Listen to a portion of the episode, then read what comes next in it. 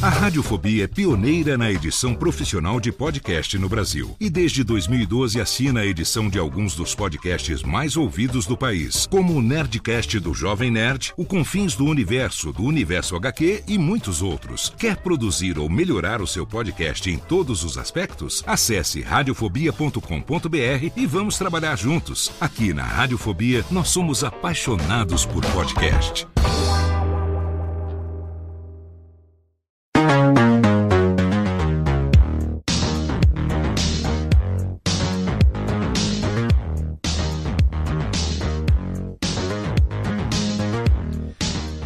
Seja muito bem-vindo, muito bem-vinda, muito obrigado para você que está aí acompanhando agora ao vivo pelo canal do curso de podcast no YouTube, a transmissão, a gravação de mais um episódio do nosso podcast que fala, é claro, sobre produção de podcasts, a mais nova atração da Radiofobia Podcast Network. Obrigado a você que se inscreveu no nosso canal do curso de podcast no YouTube, canal que tem crescido e que vai crescer mais ainda porque em breve a gente vai ter aqui tutoriais, vai ter aqui o como fazer, o hands-on. Oh, é, muita sim. gente gosta do hands-on relacionado à produção de podcast. Se você não se inscreveu ainda e está acompanhando essa transmissão, eu te convido a se inscrever para você poder ser, obviamente, avisado sempre que tiver uma gravação ao vivo como essa que hoje está acontecendo aqui nas, como diria Fausto Silva, nas nababescas instalações da Rede Geek aqui em São Paulo, para o qual eu tenho a honra de receber meu querido amigo professor Mauri, hoje ao alcance Oh, das minhas mãos. Que, que saudade de você, Leozinho. Né? Que saudade Depois demais. de três anos praticamente sem se encontrar pessoalmente, é. a gente poder se reencontrar, ma- matar saudade, dar abracinho Exato. e ainda falar daquilo que a gente gosta, que é podcast. Então, Exatamente. pô, que prazer inenarrável. Prazer todo meu, meu velho. Infelizmente, nosso querido Tatildo teve um contratempo. Exatamente. Não conseguiu estar aqui com a gente hoje. Fica aqui o nosso beijo pro nosso querido Tato Tarkan. Ah, Mas que- ó, eu tenho todo o conhecimento de Tato Exato. Tarkan aqui Cabedal, cabedal. Eu vou recebê-lo aqui e repassar todo o conhecimento de Tato Tarkan. Exatamente. Se você está ouvindo esse programa no feed da Radiofobia Podcast Network ou então do curso de podcast, saiba que nós temos um canal onde ficam agora no novo, na nova atração, no novo podcast, todos os programas ficam ali. Eles são transmitidos ao vivo, porque geralmente eu tenho recebido convidados aqui para trazerem as suas experiências a respeito dos temas é, e você pode acompanhar em vídeo também. Então, a íntegra do áudio do episódio ela é publicada no formato podcast, que é o nosso formato tradicional, mas a gente tem também a live que tem permitido que muita gente participe também. Antes de começar, eu quero indicar para você primeiro e que você, se está aí pensando em mudar de carreira, que você se matricule, matricure, matricure, manicure, pedicure, não. você se manicure, não, curso de manicure e pedicure não tem, mas de tecnologia tem aqui, ó, Alura Cursos de Tecnologia, nosso parceiraço, desde o Alotênica já há muitos anos, desde 2017, se eu não me engano, a- a- apoiando aqui o nosso, o nosso, nossa iniciativa de eh, ensinar as pessoas, ajudar as pessoas a produzirem o seu conteúdo em podcast. É na plataforma da Alura que eu tenho os meus dois cursos atuais, o curso de edição de podcast e o curso de produção de podcast. E você, não só os meus cursos, mas os mais de 1.350 cursos que você tem disponíveis, você pode fazer lá na Alura. E você que é ouvinte, que é, é telespecto ouvinte né, do curso É. de podcast, tem 10% de desconto na sua matrícula, clicando no link que está aqui embaixo, alura.com.br barra promoção, barra curso de podcast. Vai lá, se matricula. A Lura está crescendo demais. Quero mandar aqui um beijo, um abraço para os meus amigos Paulo e Guilherme Silveira, que estão aí com, com muita, muito profissionalismo, conquistando um crescimento enorme. Tem ajudado muita gente a mudar de carreira através dos cursos da Alura. Então, tá aqui, ó. É jabá sim, é parceiro sim, mas é parceiro que a gente acredita demais. Tem experiências de pessoas próximas a mim que mudaram para a carreira, que migraram para a carreira de tecnologia e devem à Alura muito desse aprendizado, principalmente no momento de migração. Então tá aqui o link para você, vai lá que você não vai se arrepender. Sensacional, no, hein? Exatamente. Que a Alura também é uma das empresas que apo, apoia o podcast há mais tempo. Sim, né? no Brasil como um todo tem vários conteúdos que são apoiados pela Lura. Exatamente. muito obrigado, Alura, por, por, por acreditar nesse podcast brasileiro. Exatamente. Tá, tem lá o, o, o Nerdtech lá no Jovem Sim. Nerd, outros conteúdos que são também patrocinados, mas o importante é que o podcast está presente também na vida desse parceiro.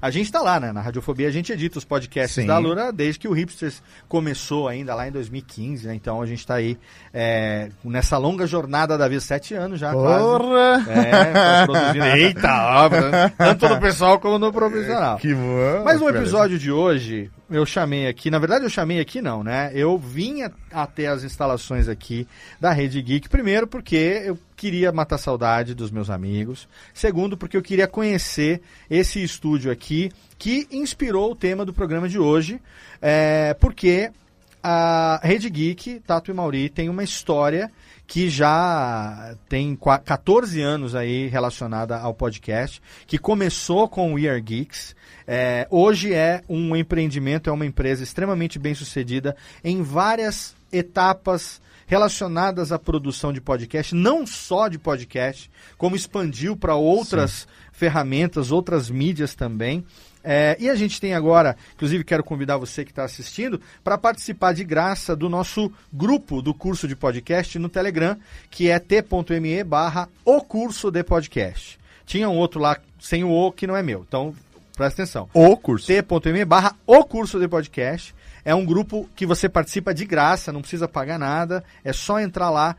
As perguntas que serão feitas aqui hoje, no final, para mim e para o Mal, vieram desse curso que a gente vai tentar responder na medida do possível, é, das pessoas que participam com a gente lá no dia a dia, trocando ideia, tem contato direto comigo e com outros tantos produtores ali é, para falar sobre produção de podcast no dia a dia, tirar dúvidas técnicas e tudo mais. Sim. É, é, um, é um grupo aberto exatamente por isso, para a gente poder compartilhar conteúdo de grátis para todo mundo. E tem muita gente nesse momento que está vendo o podcast crescer. Tem muita gente que já associa podcast aos mesacasts, ao formato de mesacast. Sim. Muita gente que conheceu o podcast agora e não sabe da história pregressa que agora está completando nesse ano de 2022 é, 18 anos que oficialmente nós temos a, a mídia podcast, né? Da maneira como ela no é Brasil, hoje. né? É, no, é, lá fora começou um pouquinho antes, já tem 18 anos, vai fazer 19, mas a gente está celebrando mundialmente é, apesar de algumas ferramentas terem surgido antes disso, mas com o nome mesmo podcast, 18 anos lá fora e aqui também.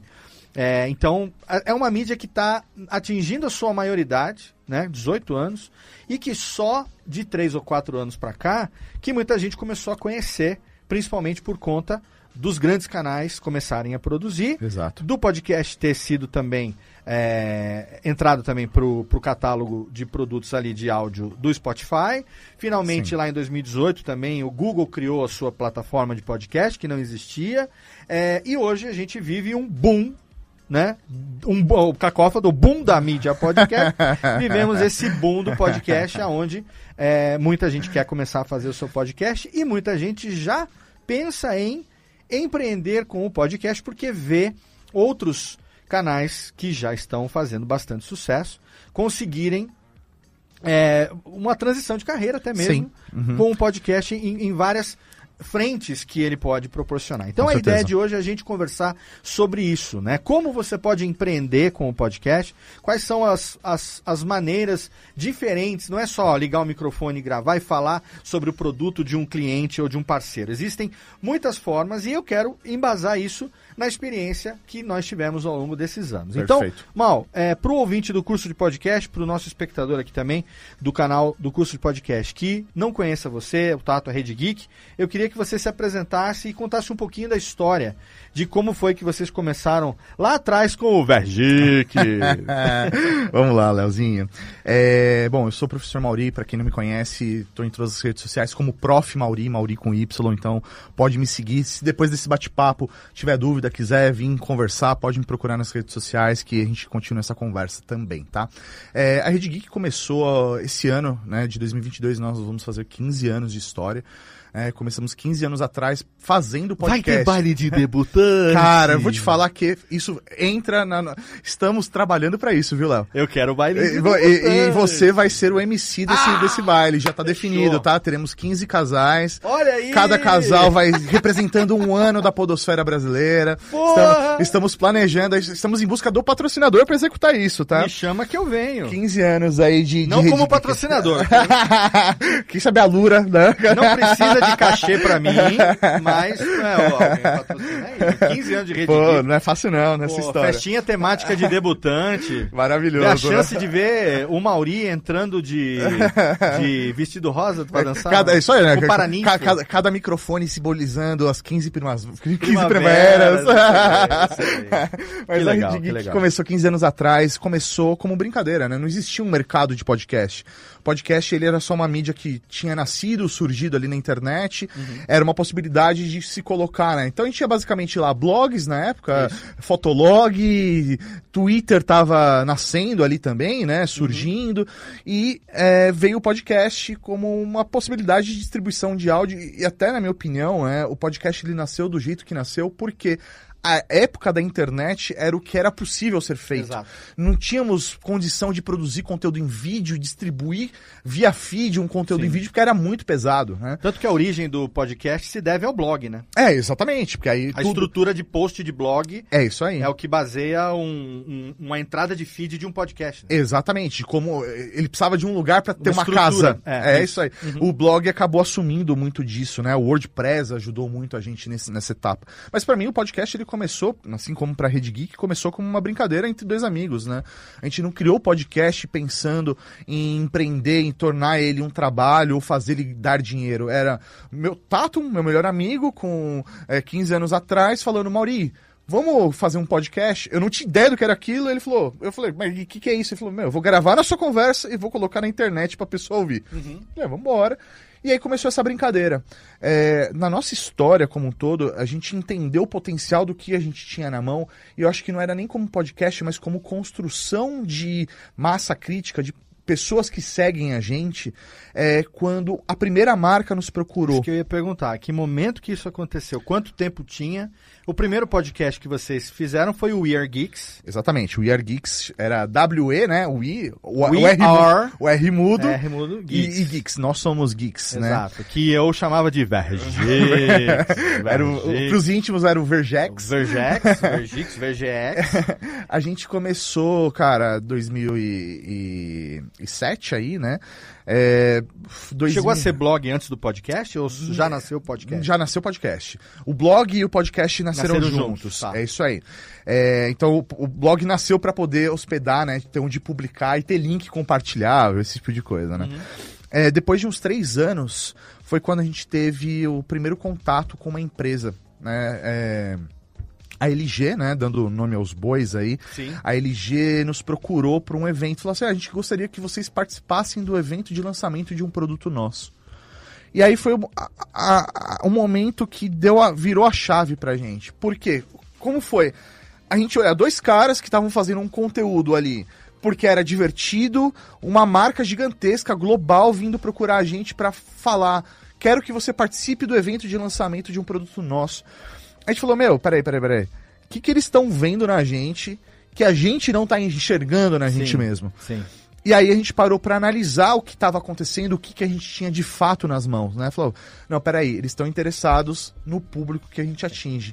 Nessa galera que segue nosso trabalho, que acompanha a gente semanalmente, quinzenalmente, dependendo da atração. A gente falou, beleza, a gente tem algo poderoso na mão, Perfeito. né? Vamos então olhar de um jeito diferente. E aí foi a partir desse momento, Léo, que eu acho que a gente deu o primeiro passo para profissionalização. Tá? É, foi o momento que a gente olhou para o nosso conteúdo e falou: temos que ter uma editoria. Temos que ter uma frequência de publicação. Tá. Temos que fazer um conteúdo que as pessoas queiram e saibam quando ele vai acontecer. Isso foi com mais ou menos quanto tempo de podcast no ar? Três anos de podcast no ar. Então, quando começou o We Are Geeks é, como podcast mesmo, foi quando? Que mês? 2007 foi Começou como podcast. podcast. então, O primeiro ar, o primeiro We Are conteúdo. Geeks 1 O We foi o We Are ar Geeks em- foi, sei lá, primeiro, sei lá, 10 de janeiro Mas de de 2008. 2008. 2008. Ok. O blog foi ao ar dia 25 de O dezembro. primeiro podcast, quando foi ao ar, o Tato convidou você pra fazer um conteúdo, porque Isso. vocês eram amigos, gostavam de coisas geeks e tal. O primeiro Exato. pensamento foi: é um canal pra falar com as pessoas, foi, é um hobby pra gente poder trocar ideias sobre coisas que a gente gosta. É, qual foi a, a- A motivação. a motivação inicial disso? E se em algum momento lá no começo teve a ideia de que aquilo um dia pudesse dar um real que fosse? Na, na verdade, é, a motivação foi fazer uma coisa entre amigos. É isso, sei lá, tem gente que tem o futebol de quarta, a gente tinha o nosso podcast. Então é o hobby dos brothers. A gente se reunir pra bater papo. Reunir para bater papo. A, ideia, a gente sempre teve essa coisa de fazer blog, desde moleque, né? A gente tava, sei lá, 2007, a gente já tava lá com seus 20 e poucos anos, né? Mas antes disso, lá com uns 15 anos, a gente já tinha blog, a gente fez blog junto, tinha é, fotolog, a gente sempre fez conteúdo Tá, na internet entendi, de um certo. jeito é, entre amigos ali, né? De uma maneira é, solta, Uhum. despretensiosa. Fazer porque é legal, é uma atividade de fazer entre amigos. E o podcast surgiu dessa maneira. Sim. Vamos fazer entre amigos. A cabeça de vamos ganhar algum dinheiro com isso partiu des- dessa virada de chave de Uhum. por que, que uma marca tão grande está interessada na gente. Tá, legal. E aí a gente falou, opa, isso tem potencial. O primeiro potencial que nós buscamos ali foi é, fazer ele se pagar. Porque como qualquer hobby Sim, que tem- você tem tem, gasto. você tem o gasto, você tem investimento, ou seja, de tempo ou de dinheiro para fazer aquele hobby acontecer. Com certeza. No nosso caso era o que? Ah, putz, a gente precisava de um servidor para hospedar o site, um servidor para subir lá o arquivo MP3. É, é basicamente isso, né? Tinha lá os seus gastos, sei lá, de 200 reais por mês, sei sim, lá. sim, sim. É, que a gente dividia ali, né? Se se pagar e não der gasto, já tá bom. Pô, né? sensacional, né? Pode. Se demos bem aqui, né? É. Não tem, a gente faz o que gosta com os amigos e não tá E gastando ainda dinheiro. não tem o gasto. né? E aí a primeira busca, né, de ganhar dinheiro veio através de grupo de afiliados. Ah, eu me lembro. Isso na, na época eh, tinha... Tinha o Buscapé, né? É isso aí, tinha o Buscapé, Lomadi. Lomadi, Lomadi. É isso aí, tinha eh, essas empresas de afiliados que existem até hoje, tá? Sim, de sim. você gerar o link comissionado. Numa época que não se falava em crowdfunding ainda, não, se Não. falava em apoia-se, em Patreon, nada disso. Nada né? do tipo. É. Ah, O jeito que o ouvinte tinha de ajudar aquele podcast que ele Sim. gostava era clicar no link dele Sim. para fazer a compra através daquele link, sabendo que aquele podcast ia receber uma comissão por aquela compra. Desse momento do We Are Geeks pra frente, o We Are Geeks e Radiofobia já compartilham a mesma história, porque a gente já tava, já tinha se conhecido. Sim, já, já virou conteúdo co-irmão a gente aí. tinha se conhecido na Campus Party 2010, se eu não me engano, no, no lançamento lá do, do livro dos meninos. Sim. Foi um intervalo da Campus Party, no, Exato. do livro do Dudu, foi um intervalo da Campus Party. Aí em 2011 a gente já foi pra Campus Party pra fazer maratona podcastal, bancada, então a gente já tava junto, quer dizer, Sim. vocês tinham uma novidade que vocês queriam, é, viam que ia dar certo no Year Geek, já falava comigo, já tentava colocar na Radiofobia também. É então isso isso que você tá falando agora, a gente já Já se encontrou. passa a se encontrar as formas de, digamos, de monetizar que você vai falar agora, a gente compartilhou em- em- é, naquele, naquela fase. É, né? exatamente. A gente 2011, 2012, por ali. É isso aí, quando a gente começou a, a- Quando a gente se conheceu, foi quando a gente de fato começou a olhar, investir em podcast pensando em ganhar dinheiro com isso. Sim. Até porque o, o Jovem Nerd, né, o Ale e o Dave, eles já estavam trilhando esse caminho, né? Eles Isso. já estavam monetizando e eles estavam abrindo essa, essa trilha pra gente, né? Uhum. É, criando esse mercado com essa possibilidade. Até então, né, qualquer trabalho que a gente fosse tentar vender em agência, a gente tinha que explicar o que era podcast primeiro Exatamente. tinha que falar, não, podcast é isso, é assim que funciona a mídia e é assim que eu vou colocar a sua marca aqui dentro. Era um trabalho, meu, muito difícil, né? Você tinha que convencer a pessoa. Pode a... o quê? Tem que explicar primeiro. É, exatamente. E aí, é, o trabalho. Por isso que a, a monetização através dos afiliados fez muito sentido pra gente nessa época, porque era uma forma da gente ganhar alguma coisa e o público que tá ali ele se, se solidariza, se solidarizasse né? Sim. aí, com a gente para poder fazer essa, é, é, essa ajuda, né? Era uma forma deles apoiarem nosso Foi trabalho. uma experiência que o Jovem Nerd também tem um case de sucesso com isso, né? Que eles foram dos primeiros a ter esse tipo de campanha de afiliado com o Submarino Aham. e fizeram uma campanha de um box de livro do Senhor dos Anéis, que assim que o Nerdcast foi pro ar, esgotou em 15 minutos. É absurdo. E eles trouxeram esse case e aí falou, puta, pera, campanha afiliado também pode ser um caminho. Vamos tentar uma ferramenta dessa aqui também. Aí todo mundo foi tentar o afiliado também. E aí surgiram outras ferramentas também de afiliado. É, exatamente. A gente é, teve um case relativamente parecido, né? É, não nesse volume que o Jovem Nerd consegue atingir, né? Mas é, a gente colocou, fez um post falando, né, sobre Star Wars e tal, e a gente colocou um sabre de luz né, Aham. no nosso post. E aí, isso usando a Lomadi na época, tivemos uma parceria muito forte com o pessoal da, da Lomadi. Aí o cara que gerenciava ali, né, a conta, ligou pra gente e falou, gente, o que, que aconteceu? Eu falei, como assim que aconteceu? Ele, cara, um- o pessoal da loja X aqui me ligou, querendo entender como que zerou o estoque de lightsaber dele olha aqui. aí, olha aí. Aí ele foi rastrear link e viu que tava no nosso post. Falei, cara, a gente só divulgou, falou sobre a temática e colocou. Esse é o nosso público, E né? aí vendeu, cara. Ele falou, cara, zerou o estoque. O cara tá desesperado porque agora ele não tava preparado pra isso e perdeu venda, né? Sim. E, e falei, putz, é, realmente o que a gente tá fazendo tá no caminho certo. Esse tipo de, de resultado né, sempre demonstrou pra gente que a gente tava no caminho certo, é, de que o conteúdo, a forma que a gente sempre se comunicou com a nossa audiência fazia muito sentido, né? Perfeito. É, a- a- o- o- hoje a gente está aqui num estúdio que é um de dois estúdios que vocês têm Sim. numa casa aqui em São Paulo. Inclusive você que está aí assistindo essa live ou o vídeo depois, se você quiser vir produzir conteúdo aqui também, você pode. radiofobia.com.br barra contato. Rede Geek é parceira da Radiofobia. Você pode tanto entrar em contato direto com eles, como com a gente aqui, para você saber como que você pode produzir o seu conteúdo aqui.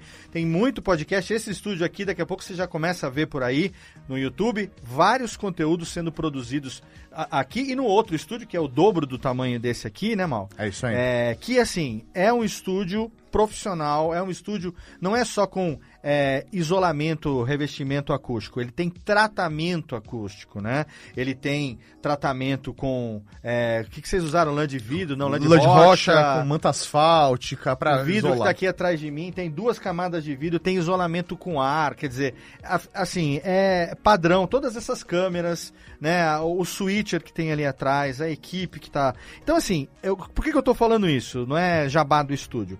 É para mostrar que, nesse intervalo de 15 anos, aquilo que começou como um bate-papo entre dois amigos Sim. se transformou num empreendimento que hoje atende não só para podcast, mas para outras mídias também, é, algumas das maiores marcas de tecnologia, não só de tecnologia, né, como também é, bancos e outras empresas do Brasil Sim. que vem produzir o conteúdo com vocês e que vocês também vão produzir conteúdo personalizado para eles. Então, em vários Exatamente. canais de tecnologia, vocês estão ali, às vezes no site do cliente, vocês estão ali fazendo review de produto, apresentando coisa, fazendo cobertura. Agora que os eventos vão voltar, estão Exato. voltando, coisa que já faziam pré-pandemia e tal. A minha pergunta aqui, para a gente começar a entrar um pouco mais no tema, é o seguinte: em que momento que a fazer o anúncio de um produto ou de um serviço de um cliente dentro do podcast escalou para algo que fosse fora do áudio do que vocês produziam? Porque para mostrar para o nosso ouvinte que existem é, várias áreas de atuação no podcast que são, é, digamos, passíveis de terem um- uma, uma empresa por trás. Sim. Uhum. Desde simplesmente você gravar o conteúdo, não é simplesmente, mas enfim, Sim.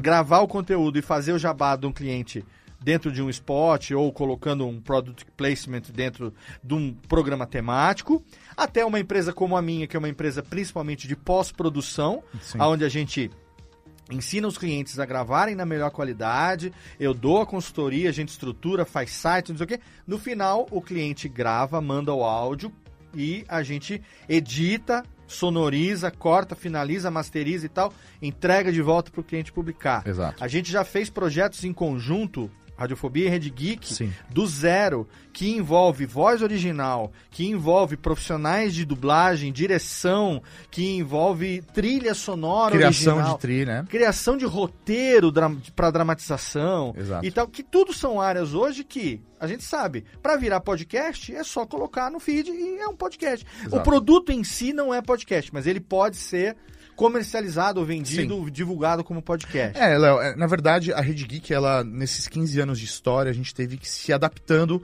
para conseguir, inclusive, sobreviver, né, nesse mar de, do que é a internet, né? Uhum. É, no início a gente estava tentando ganhar dinheiro como afiliado, a gente teve a nossa própria loja com produtos, É mesmo. né, Cavalaria Ela Geek, camisetas. camisetas, canecas, placas e tudo mais. É, Eu tenho minha canequinha da técnica do da Cavalaria Geek até é hoje. isso aí. Então, é, esse tipo de coisa a gente sempre foi fazendo para monetizar, entendendo que a Rede Geek, né, o nosso podcast, ele sempre funcionaria como uma grande janela para aquilo que é o Tato, que é o Mauri, aquilo que a gente fazia, né? Uhum. E nessa jornada de sempre tentar buscar patrocinadores, gente que colocasse dinheiro aqui dentro para poder financiar toda a nossa produção, a gente percebeu que tinha muita marca, muita agência que queria estar nesse meio, mas não necessariamente dentro do conteúdo da Rede Geek. Sim. E aí a A gente. Casa Geek foi um ponto de transição nisso, A Casa Geek foi um, um ponto de transição. que saiu nisso. do podcast pro físico, digamos. Pro físico, exatamente. Em 2014 foi é, uma outra virada dentro da nossa estrutura, né? Nós tínhamos lá para 2012, 2013 parado de gravar dentro do quarto, né? De casa. A gente teve uma sala, Uma comercial, sala comercial. e depois dessa sala Chegamos a comercial... gravar muito lá em São Caetano. É né? isso aí, juntos. E aí depois, 2014, nós viemos para essa casa que nós estamos hoje aqui gravando. Aqui era o quarto do Tato, inclusive. Esse é né? isso, aí, esse estúdio aqui era É. o quarto do Era o Tato. quarto do Tato. Porque a gente criou um projeto Aqui onde era o Switch era o quarto do Rafa. É isso aí, onde É, tá a Mari ali é o quarto do Rafa, meu, ali a sala da equipe era o É meu o seu quarto, quarto, é. é. isso aí. Então a gente morava aqui nessa estrutura. Eu dormia na casa, sala lá Na embaixo. sala lá embaixo. a gente a gente criou um projeto entendendo que o podcast não era o suficiente. Né? Que a marca ela queria se expor de uma outra forma. Então a gente passou a vender. Qual que foi a nossa lógica, tá? Aí Léo? pode falar, na época foi a Philips Foi a Philips, é exatamente. que investiu nessa coisa da casa conectada. É, exa- é isso aí. Mas por que, que a gente criou esse projeto? Qual foi a nossa lógica? As pessoas têm dificuldade de comprar o que é podcast, de entender o que é podcast. Então, eu entendia que podcast ele tinha que entrar como quase como se fosse um brinde para a marca. Mas na verdade o que eu tava vendendo Era era o o podcast. Então eu criei todo um projeto onde nós iríamos morar numa casa, o projeto chamava A Casa Geek. A gente ia morar nessa casa e viver tecnologia nessa casa e trazer pessoas de fora para viver essas experiências junto conosco. E o podcast era pra contar essas histórias. E o podcast era para poder contar essas histórias e era de onde viria o volume de audiência da atração. E aí do você projeto. deu valor, a pessoa dá valor pro podcast, porque ele- você não cobrava pelo podcast, que ele já estava no projeto. É isso aí. Mas era através do podcast que as pessoas ouviam as histórias A- e você acabava levando a experiência dos produtos. Aqui dentro da casa. Perfeito. Então tudo que acontecia aqui dentro era retratado no podcast. Perfeito. Então, a, pra marca, ela conseguia enxergar valor em patrocinar Uhum. uma casa, encher minha casa de telas Philips, monitores, tudo, gerar a experiência de eu fazer festa de é, aqui dentro para as pessoas virem assistir filmes aqui numa tela Philips, viver essas experiências, ou a pessoa vir aqui gravar comigo e depois Nossa, da gravação eu lembro sentar a na primeira sala. vez que, que eu vim aqui, que eu vi aquela tela Sim. que tinha quantas polegadas? É, Todas, é, né? Era 55, que era o tufo do Mufurufo pra Nossa, época. na Né? época. né, hoje eu tenho, acho que na minha sala tem. É uma de 55 que eu tenho na minha sala. Eu não tenho noção de que ela era grande como eu tive aqui na primeira vez que eu entrei. Porque não era hábito. A maior tela era 42 polegadas. que Sa- você Uma via. coisa que eu lembro quando eu entrei na Casa Geek, além da, da, da tela gigante, era a quantidade de tomada que tinha nessa casa. É, exatamente. Porque Embutido no, No na- móvel. no móvel, tinha umas 50 tomadas. Você falou assim, não, é que aqui tudo eletrônico tem que carregar muita coisa. É, né, e, é, e é justamente porque é aquela dificuldade, que ela coloca uma tomada e aquelas réguas gigantes, vários Benjamin, as pessoas chamam de Benjamin hoje em É, dia ainda, sim. aqueles T de Adaptador, tomada, adaptador é. pra ligar. Meu, a gente tinha a nossa bancada com a televisão, todos os videogames de geração, começando do Nintendinho Sim. até a época que era o Xbox One, que era o de última geração, a né? primeira experiência que eu tive de é, pegar uma música do. um vídeo do YouTube Aham. do meu celular e colocar na televisão foi aqui. Caraca. Porque velho. aqui tinha O Chromecast. Exato. E aí você fala, Léo, escolhe um vídeo aí, aperta tal. Aí eu passou do meu celular pra televisão e eu falei, que que é isso, É, eu preciso disso, né? Você imagina, uma coisa que hoje... É, não, é Né? na- natural. É. E aí a marca enxergava valor nisso.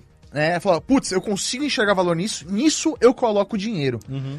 E aí o podcast entrava como segundo plano. E aí, no final, quando eu apresentava o relatório da ação, Uhum. ele entendia que, na verdade, o que ele tinha pago era a audiência do podcast. Sim. E aí, normalmente, a segunda venda não entrava num projeto como esse. Entrava Perfeito. só no patrocínio do podcast. Porque ele era, não precisava de toda aquela aquele circo pra fazer a coisa acontecer. Eu vou te fazer a pergunta aqui, você vai responder. Vamos ver se você lembra. Qual foi a coisa que você me mostrou aqui, É. que eu vi pela primeira vez, e eu falei, eu não acredito que um negócio desse existe. Quando você começou a operar um negocinho assim no dedo, Ah. eu falei assim, cara, o que que tá acontecendo? Você falou, irmão, se liga, o que que foi? Foi a Living Color, não foi? A Alô? iluminação da, da, da casa. A primeira vez que eu vi uma lâmpada inteligente que mudava de cor. É isso aí. Com um controle remoto. que era ali na- no canto que eu dormia. Sim. Por quê? Porque tava apagado. É isso aí. Aí a gente ia ver TV, vocês ligavam e tinha uma corzinha. É isso aí. E quando eu ia dormir, eu tinha que tirar ela do canto, porque era onde encaixava o meu colchão. É, exatamente, é isso aí. E casa aí- de amigo, casa É, de amigo. E aí eu passei a dormir colocando a luz do, do- uma penumbrinha. e fica aquele roxinho, dava pra pegar no sono. Foi a primeira vez que eu vi essa tecnologia também da lâmpada colorida. É, exato, Foi cara. aqui na Casa Geek. Então, cara, e aí era esse tipo de coisa que a gente conseguia vivenciar aqui dentro e gerar de experiência. Então as pessoas saíam daqui querendo comprar uma Com uma televisão, experiência. uma lâmpada daquela.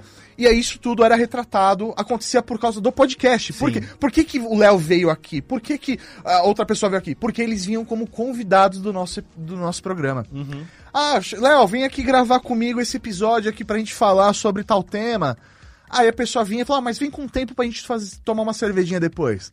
A pessoa vinha, Exato. gravava o episódio, aí sentava no sofá com a gente, abria uma cerveja. Nossa, Quando quantas- via, a gente já tava pedindo pizza e já tinha virado meia-noite. Não, eu Entendeu? lembro da uma época, uma, teve aquela vez da, da reunião de passagem de roteiro do audiojogo. Sim, Que a gente cara. virou a madrugada aqui na net, os atores. Exato. A gente virou a madrugada na sala passando o roteiro. Porque... Tava e- eu e o André, que a gente ia- re- fez a edição Exato. pela, pela Uhum. radiofobia, né? Exato. E eu que tinha que anotar os inputs, o que, que a gente ia fazer pra editar e tal. Foi aqui também na sala da, da Casa Geek. Exatamente, cara. E é muito louco porque a, a, a Rede Geek, ela sempre enxergou o podcast é, como muitas possibilidades, né? Aham. Normalmente as pessoas veem um podcast como, ah, o mesa cast, estamos sentados aqui numa mesa bonita, né? Tem uma tela no fundo e estamos aqui conversando sobre qualquer assunto e Exato. beleza. Mas a Rede Geek sempre enxergou o podcast além disso, né? Uhum. É, nós fomos, nós fizemos, por exemplo, o primeiro podcast no formato de game show do Brasil, Sim. que era o Batalha de Geeks. Batalha de Geeks. Lembra? Então a gente sempre é, perverteu o que Eu era o formato. É, o Léo participou várias vezes. É, a gente fez o primeiro audiojogo. jogo, né? apagão, né? É isso aí. Então a gente sempre buscou é, a mídia, né? Entendeu o que era a mídia, o potencial dela Sim. e apresentar soluções diferentes para ela, né? E aí uma das nossas grandes ideias e que posicionou inclusive a Rede Geek de uma forma diferente, não só como uma um, um canal de conteúdo, mas sim como uma produtora de conteúdo, foi o audiojogo. Sim. Né? Para quem ainda não teve a experiência de viver, né, de ouvir o que é o audiojogo, Vai deixar, eu vou É. deixar link na postagem, inclusive. Perfeito, nós temos aí a primeira temporada disponível. A gente pegou uma história. Produção Rede Geek, edição Radiofobia, Radiofobia. podcast multimídia. Exatamente. Audiodrama ferrado com, Com o roteiro história. do Rafa, né? Do Rafa Fernandes. Rafael É Fernandes. isso aí. A gente tem uma história principal. Na- no final do primeiro episódio, você escolhe se você quer seguir pelo caminho A ou pelo caminho B. E aí você passa a viver histórias diferentes a, a- a partir das suas escolhas e consequências diferentes E assim, também. é legal falar também que foi um projeto que a Asus acreditou. Exato. Foi o lançamento, se eu não me engano, do Zenfone 3 Isso mesmo. na época.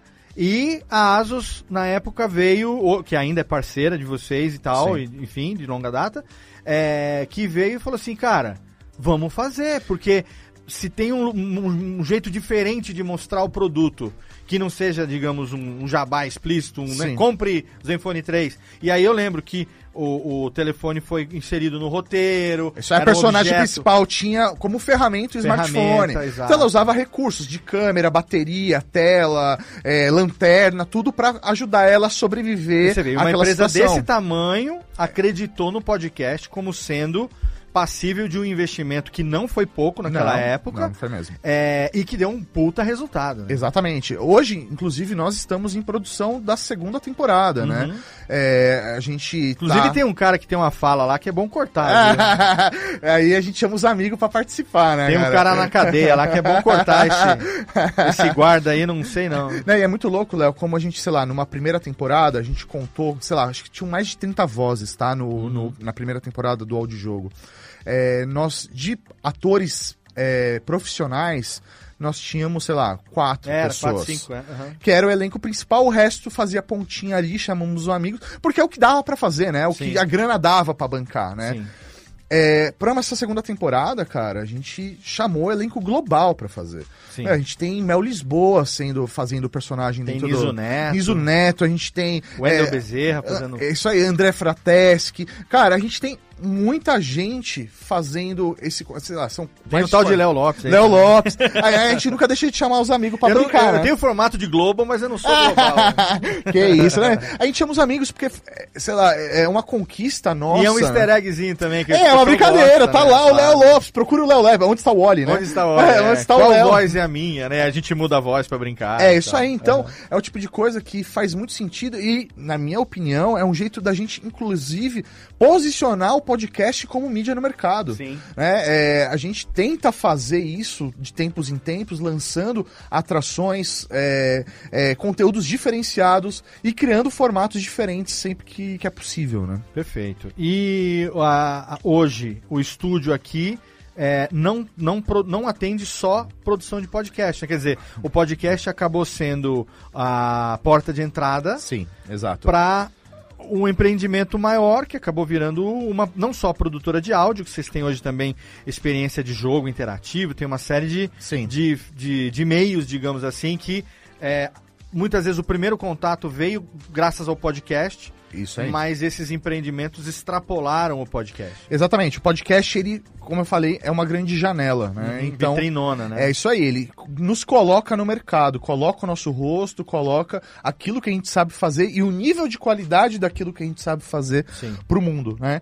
E aí a gente passou a expandir, usar toda essa nossa experiência, né, de 15 anos criando conteúdo para nós e passar isso pros clientes. Então hoje a gente tem isso é, em podcast, tradicional só o áudio, temos nesse formato híbrido que é o vídeo e o áudio, como as pessoas estão consumindo hoje em dia. Nós temos atendemos alguns clientes produzindo só conteúdo em vídeo também para Sim. YouTube, redes sociais, é, fazendo consultoria também de é, criação de conteúdo, para fazer. Agora a gente vai, por exemplo, começar a produzir um audiobook. Aham. Né? A gente tem toda a infraestrutura e know-how para isso. Então, interessante, vamos fazer isso. interessante falar também que é, nesse meio tempo, isso aconteceu com a radiofobia também, a gente passou a atender muito cliente corporativo que Sim. não tem necessariamente canal público, mas a gente ajuda a produzir conteúdo para uso que a gente chama de in-house, né? Que é a empresa usa Comunicação interna. para comunicação interna, para treinamento dos seus funcionários ou para dinâmicas internas e tal. Exato. Também é um meio de se ganhar dinheiro com isso. É isso que- aí. E que, diga-se de passagem, é um dos que remunera melhor. né? É, não, eu acho que vale destacar isso mesmo, Léo, porque é, é muito. É, gera um esforço muito grande Ah, mas conseguir patrocinador. vejo lá o podcast da empresa X. Mas você não sabe tudo que nós fazemos internamente para eles, né? É, isso aí. Então, assim, hoje, por exemplo, conseguir um patrocinador é um desgaste grande. Sim, porque sim. você tem que bater de porta em porta, em agência e tudo mais. Mas é uma forma de você monetizar. Sim, sim. Tá? Uma outra forma é você ser uma produtora, atender Exato. Uhum. produzindo conteúdo para terceiros. Né? E onde tem dinheiro, cara, é, são nas empresas, são nas grandes empresas. O cara vai usar esse, o podcast, por exemplo, para se comunicar com a diretoria dele. Exatamente. Cara, aquele diretor ganha 30, 40, 50 mil reais por mês. Sim. Então, fazer um podcast para essa empresa é algo relativamente barato e que pode fazer toda a diferença É, o para você como tá- empreendedor. O cara às vezes está gerenciando um budget ali, um orçamento de meio milhão de reais por ano, É isso aí. que ele utilizava em mídia física, É e com aí. pandemia, mídia física, muita coisa acabou, Sim. e ele continua tendo 500 Meio mil milhão, reais ano. Ele falou, e agora eu faço o que com isso? É isso aí. E aí veio pro digital. Exatamente. E aí o podcast e os outros meios digitais abraçaram esse budget do cara. Quer dizer, Exatamente. Tem que, acho que vale a pena para quem está querendo empreender também pensar no empreendimento com o podcast como é, veículo motor, digamos, vitrine de algo que pode ser feito é, que não precisa aparecer para público necessariamente. Exatamente. E aí, é, é, a gente já falou de duas formas, né? Você monetizar através do patrocínio ou, ou afiliados com seu próprio conteúdo, usar a sua própria infraestrutura para vender essa, essa sua experiência como produtora para terceiros, né? E uma outra possibilidade que eu enxergo que, inclusive a Rede Geek usa isso como como é, possibilidade é você utilizar a mídia podcast para te posicionar como especialista. Ah, e isso sim. te gerar outros negócios, que vai te gerar de uma maneira indireta. Sim, É, sim. Então, por exemplo, hoje, é, dentro da Rede Geek, é, nós temos uma infraestrutura onde nós temos o Grupo Geek, que é uma empresa principal, que gerencia outros três negócios, que aí seria a Rede Geek como conteúdo, a Rede Geek como produtora, e hoje eu tenho o game corporativo dentro desse gu- guarda-chuva. Uhum, game corporativo também foi outra. É, Foi que me gerou a possibilidade de fazer, por quê? Procuraram a Rede Geek como produtora de podcast, falaram assim, gente, a gente queria que vocês dessem um treinamento pra falar de como é criar conteúdos, a Sim. criatividade, que sei lá o quê. A gente entendeu que aí tinha um nicho de mercado e a gente Perfeito. criou o game corporativo. Mas como que eu uso o podcast pra me posicionar? Eu hoje, por exemplo, tenho uma atração que se chama Terapia de Personagem, Sim. onde nós temos uma psicóloga, ou doutora, que analisa foda. personagens da cultura pop, o perfil psicológico desses personagens durante 30 minutos. E aí, esse conteúdo, ele é patrocinado, ele é um oferecimento do game corporativo. Sim. Então eu tô tudo dentro de casa, eu tô usando o próprio podcast, eu criei uma atração em podcast para mostrar a relevância de que o game corporativo pode ter dentro da sua empresa, né, e posicionar esse, esse negócio também. Então, essas três frentes te coloca no mercado e utiliza o podcast como base para você realmente ganhar grana. Ah, se a gente fosse falar hoje em quan- quantas frentes a Rede Geek está trabalhando, a gente podia. Acho que não dá nem para numerar, né? Porque além do podcast tem produção interna, tem produção de vídeo, tem consultoria, tem. são Mais de 10, Sim. facilmente. Levou 15 anos para chegar nisso. Pô, Isso sem 15 contar o anos. estúdio físico, né? Sem, é, sem contar Sem contar equipamento, agora, é estúdio aí. físico, equipamento de primeira qualidade, câmera, é 4K, Uhum. são três câmeras aqui, equipe e tudo mais. É, muita gente vê hoje um canal como o Flow, o Podpah, outros canais grandes que estão em mesa cast, Sim, principalmente no YouTube, e que realmente estão ganhando bem, sim. não por AdSense, que a gente sabe que Sim. tem, obviamente, ali a porcentagem. Quem tem um milhão de views num vídeo Sim. tem AdSense, óbvio. Mas não é isso que paga as contas. O que paga as contas é o que o patrocinador paga para a Estar lá. pessoa estar ali e divulgar. Né? Então os caras não estão comendo durante quatro horas porque eles têm fome necessariamente. Sim, também dá fome quatro Sim. horas. Mas porque tem gente patrocinando a bebida, a comida, o Aham. negocinho que tá ali e tal, e não tem nada de errado. É Sim. um formato de negócio. Mas isso muitas vezes pode enganar quem está começando. Enganar não, pode iludir quem está começando. Iludir, uhum. É uma palavra melhor, porque eles não estão enganando ninguém. Mas quem tá. Vou mudar. Quem está assistindo pode se iludir Sim. Achando que aquele é um caminho fácil. É. Que aquele é um caminho que se fulano conseguiu, eu também vou conseguir. Muito bem. Não tiro que se um conseguiu, todo mundo pode conseguir. Mas o quanto que esse fulano criou de base para chegar nisso? Sim. Muitas vezes esse MesaCast já traz em si uma audiência que esses apresentadores já traziam de outras mídias, seja canais de YouTube, Instagram e tudo mais, que já tinham um público legal, trouxe esse público, Sim.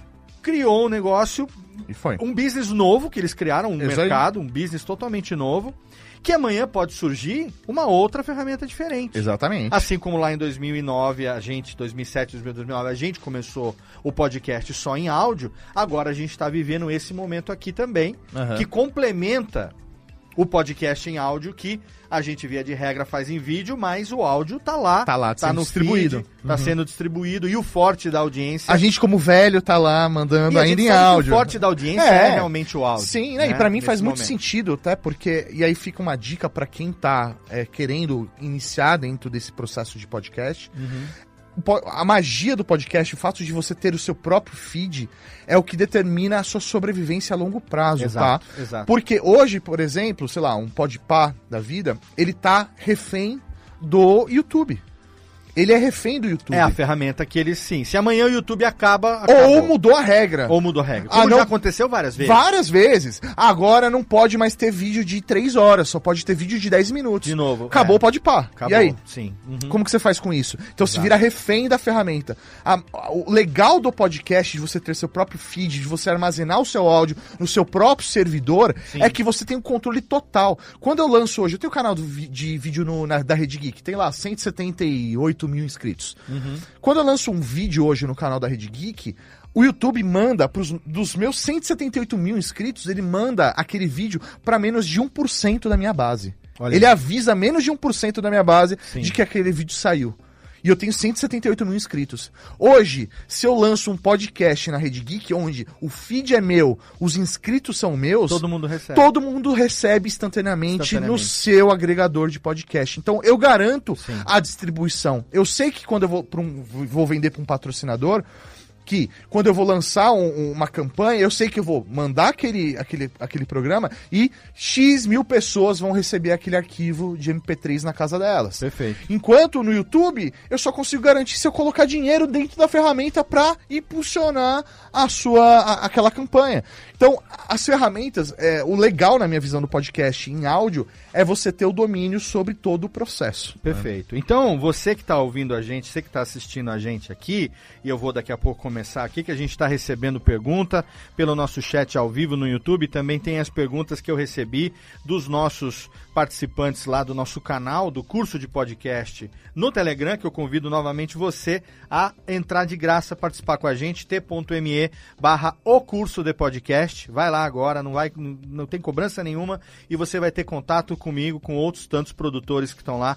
Muita gente legal trocando ideia no dia a dia a respeito de produção de podcast. Tem as perguntas que eu vou fazer aqui pro Mauri também. Mas antes, é, eu, eu quero colocar esse ponto para você que quer empreender com podcast, levar em consideração que o podcast, ele não é o fim o que a gente está vendo aqui com esse papo com o Mal, com base na nossa experiência, é que o podcast ele é muito mais o meio Sim. de você conseguir empreender, não necessariamente com o próprio podcast. É enxergar as possibilidades além do podcast, né? Porque muita uma coisa é você, obviamente, tradicionalmente, receber de um cliente, como eu aqui, a Lura apoia a gente nesse programa, patrocina esse programa aqui. Tem um valor X por programa que a gente recebe para poder falar aqui do cliente. É assim que funciona com todo mundo que fala de um produto, de um serviço dentro de um, de um determinado Qual que é o programa. link de 10% de desconto aí? Coloca. Já foi uma vez aqui. O link tá aqui, eu falei que ia falar uma vez só.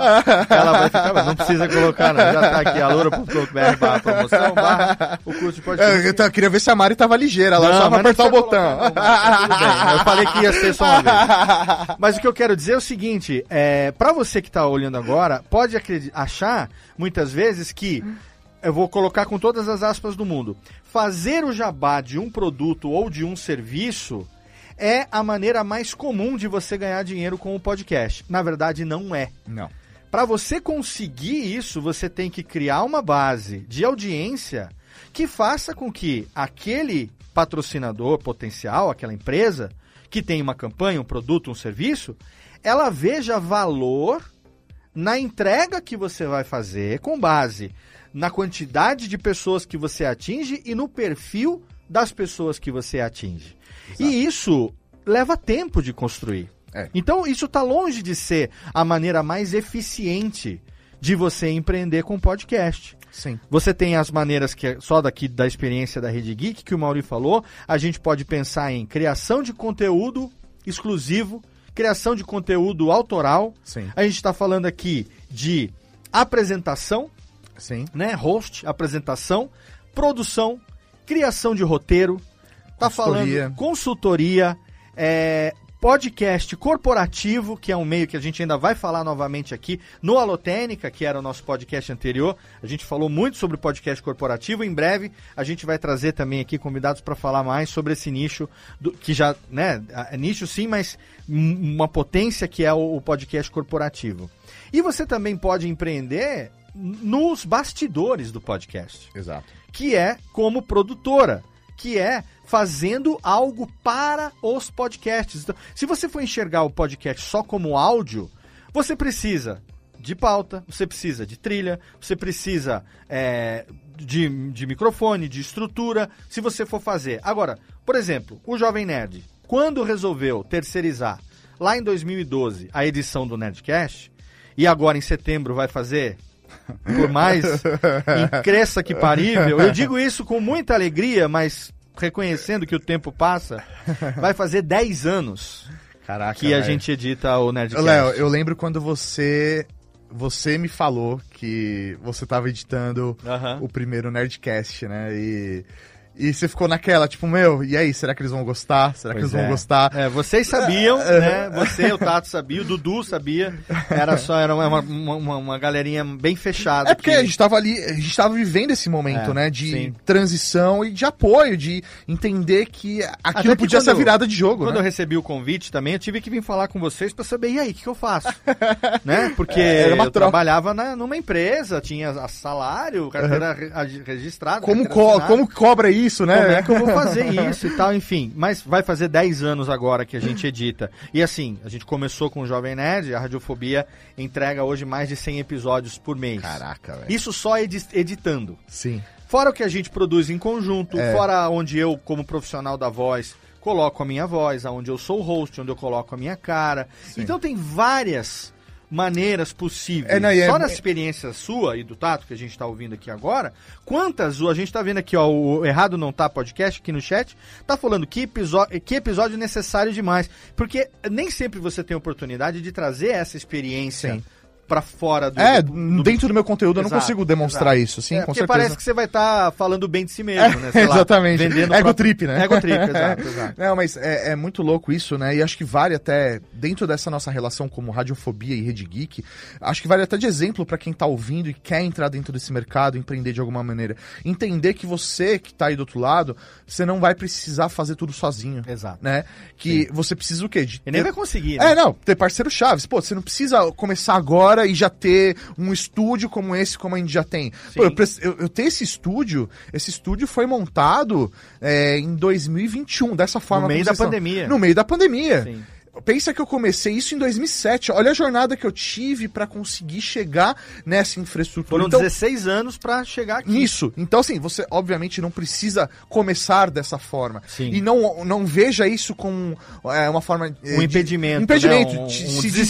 estímulo. É, Exatamente. sim. Você pode chegar, mas aí você pode contar com parceiro. A gente mesmo troca muito. Sim. Pô, o Léo às vezes precisa de um espaço pra fazer gravação, ele me liga, vamos gravar aqui na Rede Geek. Ou manda o cliente pra cá. Manda o cliente pra cá, eu acompanho a Ou gravação pra quantas você. vezes você não foi gravar em cliente de São Paulo? Exatamente. Que pediu pra eu Tem alguém ali, né? sair de Serra Negra pra vir gravar aqui depois da manhã. Uhum. E eu falei, olha, eu não consigo ir, mas eu consigo mandar uma pessoa que vai fazer padrão de qualidade Uhum. o que a gente entrega.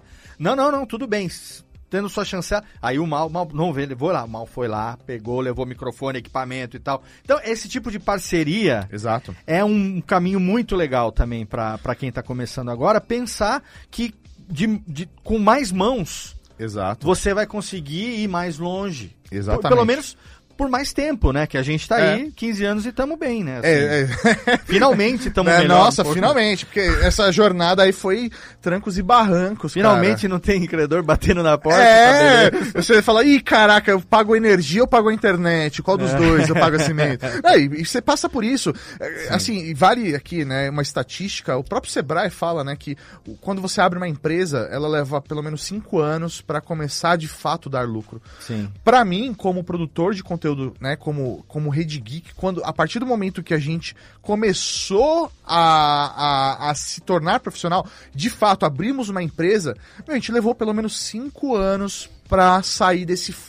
desse é, ah, vou me afogar. Né? A gente sempre dá, faz uma me- metáfora aqui, né? A, a Rede Geek, no começo, era uma bola de pedra onde a gente empurrava essa, essa bola de pedra. Sim. Ela era pesada, mas ela andava, ela ia pra frente, era pesada. Hoje, a bola ela tá andando sozinha. Se empurrava é, ela morro assim. é isso aí, hoje ela tá andando sozinha. Hoje já, ela já criou uma ladeirinha pra ela ir descendo. Você começa a segurar um pouquinho a cordinha. É, Então ela tem a sua própria potência, ela tá ali girando sozinha, eu só tô acompanhando e fazendo a manutenção dela, né? Então isso é um processo natural de qualquer empresa, não é porque tá na internet, não é porque é podcast que vai ser mais fácil, Sim. né, esse processo. É, a radiofobia também levou, levou muitos anos pra gente criar um, um- um caixa, um capital Sim. de giro, assim.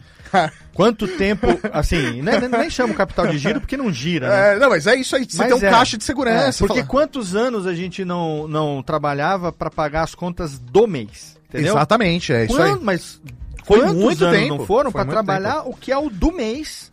Pra você pensar, fala, nossa, pra sobrar um pouquinho, pra você começar a pensar em poupar, É. juntar, criar caixa. Exato. Cara, não, não é, não é um parecia pro- coisa de, de outro mundo, né? parecia coisa de outro mundo. É, é muito louco, Léo, que eu, até falo isso com muito orgulho, porque é, não foi fácil. A gente sabe que ah, o, o período, o pico da pandemia foi algo muito. é, foi devastador, né? Sim, sim. A gente sabe o, quantas pessoas morreram aqui no Brasil, né, por, por conta da, da, da política e tudo mais.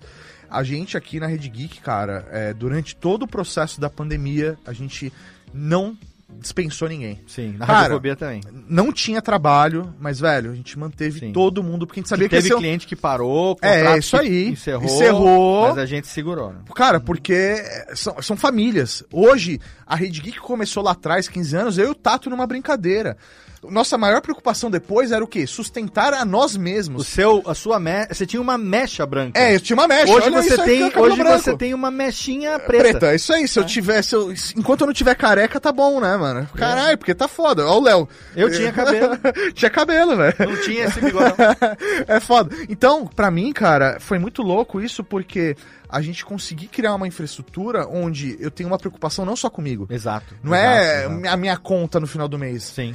São 10 famílias, 12 famílias hoje Sim. que vivem dessa infraestrutura que o podcast proporciona. Foi o podcast que começou tudo e é, hoje o podcast continua sendo um- uma, uma vitrine importantíssima, mas é importante também, a gente vai começar a responder as perguntas aqui agora, é, pensar um pouco fora dessa caixinha, porque às vezes o podcast pode ser a porta de entrada para um outro negócio que você Exato. não, não imaginava que pudesse acontecer. Exato. né?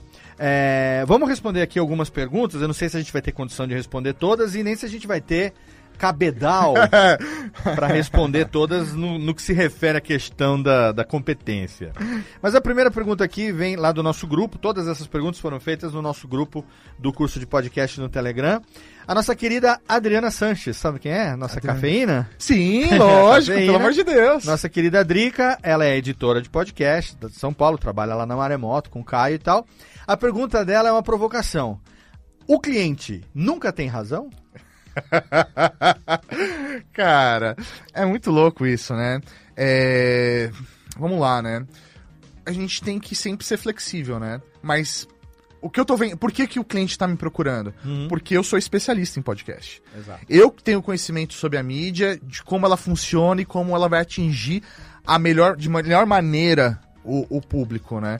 Então, eu sempre tento colocar o meu, a minha experiência acima da, da- da necessidade do cliente. Se eu vejo se, o- que aquilo vai, vai virar besteira, né? Não faz, Sim. até porque meu nome tá por trás, né? Então, Exatamente. a gente tem um nome a zelar também, então nem sempre realmente ele tem razão e a gente tenta, de um jeito delicado, apresentar essas, essa, esses pontos a serem melhorados e, e ou bater forte para manter aquilo que a gente acredita. Eu concordo e, assim, o cliente é, nem sempre ele sabe o que ele quer. sim. Porque a gente tem tido experiências agora, principalmente nesse pós-pandemia e tal, mesmo durante, começou durante a pandemia esse fenômeno, que eu já citei um pouquinho antes, que é quando a agência ela tem um budget que era para gastar com mídia, um orçamento que era para gastar com mídia física. Essa mídia física parou de existir por conta da pandemia, um evento, um negócio assim. O orçamento continua lá. E quem trabalha numa multinacional, muitas vezes, sabe que Gerenciar esse orçamento significa que se você não usar esse orçamento no departamento esse ano, Tipo departamento público, né? esse, esse essa, essa, essa grana chega lá no terceiro, no quarto do ano, é, é, os diretores fazem uma reunião e falam assim: quem ainda tem budget? Ah, vamos supor, relações públicas tem. Quanto que tem relações públicas? Ainda tem 300 mil. Vocês vão usar para quê? Ah, não tem projeto. Então divide 100 mil para comunicação, 100 mil para marketing. É assim que funciona. É isso aí. Se chegar no final do ano e essa, essa grana não for usada, ela não pode ficar. Então ela volta e é incorporada zerada para o budget do ano seguinte. Você perdeu a chance É isso aí. de usar aquilo para um projeto que seria relevante para sua empresa. Exato. Nas grandes empresas é isso que acontece. Então teve muita empresa que estava com esse budget na mão e que não sabia o que, que ia fazer, porque parou de ter evento, foi tudo aprovado antes da coisa toda Exato. acontecer. Né? E aí começaram a migrar para o digital. Então, é, houve casos, por exemplo, de diretoria de empresa que chegou para a área de comunicação, marketing, relações públicas e falou assim: tem 200 mil aí? Faça-se um podcast. A gente não tem podcast aqui ainda. Aham. E aí a, a empresa sai que nem o urso do pica-pau, Desesperada. procurando uma agência, que geralmente as empresas já têm a conta numa agência. Sim. uhum. E aí vem a agência, que muitas vezes cagou pra nós mais de 10 anos. Exato. A gente chegava lá batendo na Oh, porta, pelo amor de Deus! mendigando mil reais pra fazer um negocinho. E começou a chegar e falou assim: gente, preciso de um podcast pra amanhã. Isso Pra aí. minha marca, pra minha empresa, pro meu produto, pro meu serviço, porque eu tenho X aqui de orçamento. Mas eu não tenho, ah, mas, mas eu não entendo de podcast, mas eu não, que- não sei o que, que pode ser feito, eu É não sei aí. qual é o. Então, o cliente, nesse caso, ele não sabe o que ele quer. É isso aí. Porque ele não, ele não tem nem referência pra começar. Exatamente. O diretor encontrou com o diretor da outra empresa no golfe, ou sei lá, no, no- no- jogando Sim. poker online. Aham. Eu falei, não, eu tô com podcast. Puta, e o seu, onde é que tá? Puta, o nosso tá terminando de fazer. É. E tal, mas não tem ainda. Tá, tá lá no processo de fazer. Chega no dia seguinte naquele call da cueca lá, naquele call do, do, do roupão. Gente, e o nosso podcast? Mas diretor, não tem podcast. Não, não, pega essa grana aí, faz um podcast, tem que fazer podcast. É isso e de aí. repente, do dia pra noite, faça-se o podcast. Então, às vezes, o Exatamente. cliente não sabe o que ele quer. E nós precisamos vestir, realmente, assumir essa responsabilidade de especialista É isso aí. para você orientar o cliente. E, e não é só pegar dinheiro do cliente, ganhar o dinheiro do cliente, não.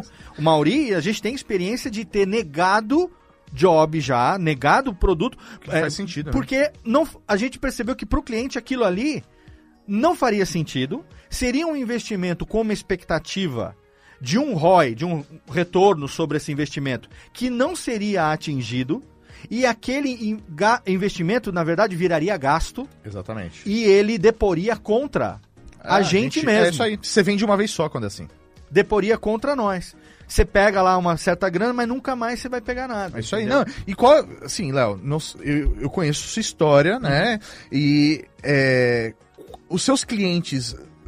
Quantos clientes estão com você há mais de um ano ou fizeram mais de um trabalho com você? A maioria. É isso, cara. É A isso. maioria. O Jovem Nerd está aí há 10 anos. Exatamente. A Lura tá aí há 9. Exatamente. Confins do Universo, 9 anos. SAP vai fazer 9 anos. Então, cara, é isso. Se você faz um trabalho direito, coeso, que faça sentido, que você entende a cultura corporativa daquela empresa e você vai aplicar do jeito correto a mídia, né? A ferramenta podcast, cara, ele nunca mais vai embora. Inclusive, a SAP em breve estará nesse estúdio é aqui, isso aí. Aguardo, aguardo pra recebê-los aqui. Com produzindo- cerveja gelada. Com certeza. Como, como eu queria fazer aqui uma homenagem ao nosso querido Jô, que se foi. E eu quero perguntar pro ouvinte o que, que você acha que tem na canequinha da Rede Geek. né? Aqui, ó, vou ter que. Vou ver com o Maurício tem sobrando aqui. Vou comprar uma meia dúzia aqui pra fazer sorteio pros ouvintes Oh, com certeza, com certeza. do, do curso de podcast. Eu vi, eu vi o pessoal da produção falando que hoje ia ter sorteio uma lá no Instagram da Rede Geek. Fiquei Olha sabendo. aí, tem que seguir lá então, arroba Rede Geek no Instagram. Quem sabe aí, ó, o patrão tá falando dessa. velho. Vamos lá, beijo, Drica. Obrigado pela sua pergunta, obrigado por participar com a gente lá no grupo também. Grande Driquinha. Wagner Yamuto, 44 anos, ele é diretor, não sabemos se de cinema ou de escola ou do que, São Paulo capital. É, quais as dicas para montar? Ele, manda, ele mandou três perguntas. Então, primeira lá, quais as dicas para montar um Media Kit para um podcast que tá só no começo? Cara, vamos lá, né? É... Vamos, primeiro acho que a gente tem que esclarecer o que é e, e- e qual, qual A é a função. finalidade do Media Kit. Porque é uma coisa que se você não tem volume no começo, ele meio que não faz muito sentido, né? Sim, é, eu acho que você tem que criar já o seu. Se o seu objetivo é vender podcast de alguma maneira, seja para patrocinador, coisas do tipo, você tem que fazer. É, você tem que fazer o. Deixa eu pegar aqui pra você lá. Ah, tem tá, aí? Tá aqui, tá aqui a aguinha. Ah, olha viu? O Léo aí, tá pedindo desculpa, água, gente, eu tô pedindo água Não, que eu tô falando É, aqui. tá aqui. Não, então, é. Serve, serve. o- Serve, serve. serve, serve, serve, serve, serve. É, Então, acabamos de revelar que é a água Agora, que tem agora. na canequinha. não, é o uísque que fica pra depois da gravação. é vodka, é vodka. Nossa! não, não, É que não tá pagando a gente, por isso que não tem a marca Próximo, aparecendo. nas Drovne, então. a gente. O Media Kit, né? Se você tem, um, um- tem intenção de fazer um podcast onde vai ter patrocinador, você já tem que criar toda a estrutura do podcast pensando como esse patrocinador vai entrar dentro do seu conteúdo. Sim, e aí o tem Media que fazer Kit- sentido, né? Tem que fazer sentido. E aí o Media Kit ele vai te ajudar a vender o seu podcast. Exato. Que nada mais é do que um resumo do que é atração, né? A sua história, missão, como é a sua audiência. Aí você começa o quê? Recolher dados de audiência. Tamanho do seu público, perfil dele, masculino, feminino, cidade, eh, poder aquisitivo, coisas do tipo. Então são dados em relação à sua audiência para que você apresente isso por um possível patrocinador, ver se aquela audiência tem vínculo com a marca ou produto ou serviço deles, para que eles façam o investimento, é, o investimento de dinheiro como patrocinadores dentro do seu programa. Sim. Então, se você está começando agora, talvez o seu Media Kit ele não vá ter esses dados necessários para compor, criar essas Exato. informações. Então você precisa construir uma audiência para isso acontecer. Tá? É, e aí é, é tempo, investimento de tempo, às vezes dinheiro, se você tem grana para investir no negócio, e aí vai variar né, da, da sua situação. Aham. O que eu fazia quando eu não tinha. é, quando eu não tinha um Media Kit tão bonito para apresentar, né? Eu procurava as empresas para poder fazer projetos diferenciados. Então, por exemplo, eu ia fazer um anúncio para, sei lá, é, do microfone. Pode falar a marca. Essa microfone. Shure. Shure, né? Shure. Aí eu chegava na Shure e falava, Shure, eu quero fazer o anúncio do seu, no seu material aqui. SM7B. SM7B. Boa. Ah, não, mas, putz, você ainda não tem audiência suficiente e tal. Não, não, mas. então eu quero fazer isso como é, cortesia pra vocês, como anunciantes. Mas eu vou colocar um link patrocinado pra que eu ganhe comissão em cima disso. Certo. Então eu fiz. do- no início eu, fa- eu fiz muito Mas disso. graciosamente. Porque eu ganhava em cima da comissão, mas era um jeito de eu começar a construir case com o meu e conteúdo. você começa a construir uma relação que é o seguinte. Eu já fiz algo para a Shuri. Já Exatamente. fiz algo com a Shuri. Exatamente. E isso cria o que também é importante, que o Media Kit não mostra, que é reputação. Exatamente. Reputação não aparece no Media Kit, né? É, uma alternativa ao Media Kit, que eu recomendo sempre também para quem está começando, é você substituir o Media Kit por uma apresentação institucional. Exato. O que, que é a diferença? O Media Kit, via de regra, precisa ter dados. E você não pode colocar dados fakes.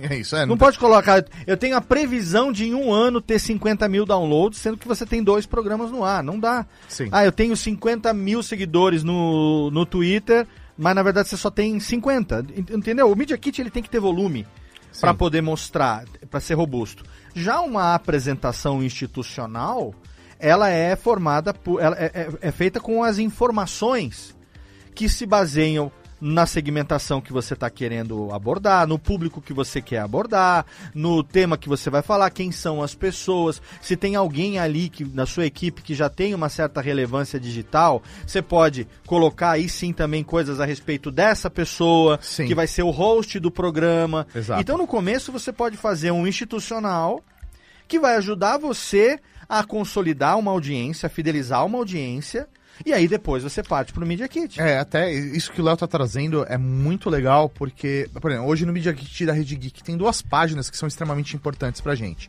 E obviamente você só vai conseguir construir essas duas páginas a, par- a partir do tempo, do momento que você está produzindo, né? Sim. Você tem que ter um tempo de produção. São duas páginas, né? Quem já apoiou a Rede Geek. Exato. Então, marcas. Nossos clientes, parceiros. Clientes, então Aham. lá tem o loginho das, das marcas que fizeram, colocaram, injetaram dinheiro de alguma forma dentro da Rede Geek. Uhum. E eu tenho uma página lá que é quem já participou da Rede Geek. Que aí é uma forma de eu utilizar também a relevância do convidado para chancelar a Rede Geek como algo relevante. Perfeito. Então eu tenho lá fotinho, quem que é que já participou e tal. Porque aí, o- o- às vezes, o, a marca não tá, tá cagando se o outro patrocinou ou não. Uhum. Mas ele vai ver lá, putz, olha só quem já foi lá. Foi o fulano de tal. Uhum. né? Essa pessoa é relevante de verdade. Se ele foi lá, é porque o conteúdo Exato. é sério. Exatamente. né? Eles Então- estão se propondo a falar de tal coisa, já receberam fulano, que muitas vezes é uma referência naquele meio, Exatamente. e isso vem chancelar. E também a questão da reputação, né? Exato. Reputação se cria dessa maneira. Então, eu, eu, o que ir Wagner, pro mercado. eu acho que ah, seria um caminho também para quem está começando. É, deixa eu ver aqui outras perguntas aqui que sejam mais abrangentes. É, existe algum dado aberto sobre o perfil das pessoas que escutam podcasts? Sim, você encontra através das pod pesquisas Sim. que estão disponíveis no site da ABPod, que é a Associação Brasileira de Podcasters, abpod.com.br. É só você entrar, é ponto .org agora. Agora e Hum, Já não sei. ABPod, ABPOD no Procura Google, lá. tá lá, mas o link vai estar aqui para você. Eu acho que quando a gente registrou era ponto .com, mas enfim. É, e lá tem os dados das pod pesquisas anteriores. Eu vou descobrir aqui já já. Até enquanto o Léo procura, né? Isso. Vale aqui citar que, por exemplo, o que a gente faz na Rede Geek? A gente utiliza as pesquisas Ponto da, .org, abpod.org. A gente É isso. utiliza né, a, a, a pesquisa BPOD e a gente faz pesquisa direto com o nosso público. Então a gente Sim. cria lá o, o, o Googlezinho de, de pesquisa e divulga nas nossas atrações e pede para nossa audiência fazer, responder. Sim. E aí a gente, inclusive, compara, né? A gente compara a BPOD com a nossa pesquisa para entender como que o restante do mercado está se posicionando, né? E o que a nossa audiência de fato também, ela, como ela se enquadra nessa pesquisa. Então, É, num uma primeiro, possibilidade. num primeiro momento, você não vai conseguir fazer essa pesquisa muito relevante se Ah, você não tiver uma audiência ainda, né? Exato. Então você vê lá, eu já tenho, sei lá, meu programa já tem 200 downloads por episódio. Pô, já tem 200 pessoas aí que podem responder. exato. 200 pessoas é muito legal, entendeu? É, se você tem, sei lá, duas mil pessoas, querido, duas mil pessoas é a amostragem de pesquisa Datafolha. Exato. Essa pesquisa foi realizada com duas. Você vai ver agora, começou a campanha. Eleição, é. Duas mil pessoas na, na Paulista ao longo da semana. Então, é mais do que suficiente, né? Então, você fazer. Isso a gente fez muito também no Sim. Que é para conhecer o seu público. E aí você compara o seu público com o público. Quando abrir a próxima pod pesquisa, a gente tem feito isso nas últimas edições, e a Bpod herdou isso também depois, é ter a possibilidade de você ter o nome do seu podcast lá na pesquisa para a pessoa colocar, Marcar. marcar os podcasts que ela escuta e depois disponibilizar, não sei se isso continuou, depois disponibilizar esses dados para os podcasts que foram citados, né? Exato. Mas dá uma olhadinha lá e confirmando aqui, agradeço também o, o, Vag, o Vitor Estácio, nosso ouvinte aqui também, que está lá no grupo da de Belém, está participando aqui do nosso eh, chat ao vivo, abpod.org é o site da Abpod. Ederson Nunes, 43 anos, empreendedor, produtor de Sarapiranga, no Rio Grande do Sul. É, ele pergunta pra gente, e aí vamos. é, perguntas pessoais. Boa. Quais as suas referências nacionais ou internacionais na área técnica, ou de locução, ou de negócios? Tem alguém que você olha no mercado nacional ou no mercado internacional para o business hoje da Rede Geek e você olha e fala, puta, essa pessoa aqui eu me espelho nele, ou essa empresa eu me espelho nela. Que é legal, é legal também, às Sim. vezes você ter a referência, ou como também não é necessário, mas sim, enfim, sim, sim, sim, sim. Não, é, é, vai parecer demagogo, mas, por exemplo, em termos de, de trabalho, edição e tal, cara, o Léo sempre foi minha referência. Eu já falei isso pra você várias vezes. O que eu aprendi Começou a gravar usando fone de ouvido, por quê? por causa de Léo Lopes, de verdade. Eu tô usando aqui hoje fone de ouvido por causa de Léo Lopes. Gravava sem fone. Sem né? retorno. Eu- Cara, eu aprendi muito. Porque tudo que eu. Quando eu comecei, era na brincadeira ali. A gente- Marcador de Gmail? É isso aí, marcador de e-mail. Puta, separa. eu- eu- Nossa, é, é, é sexual ver o e-mail do do Léo, assim. Você olha e fala, a organização que tem aquilo, você fala, nossa senhora. Meu Deus do céu, eu queria abraçar o computador dele quando eu vi toda a organização que ele fez. Nunca consegui fazer isso. O, o, o podcast a gente se vira. que eu lembro. É, eu falei, caraca, velho, olha isso aí. Então, meu, de verdade, eu acho que é, eu falo isso na- nas atrações da Rede Geek.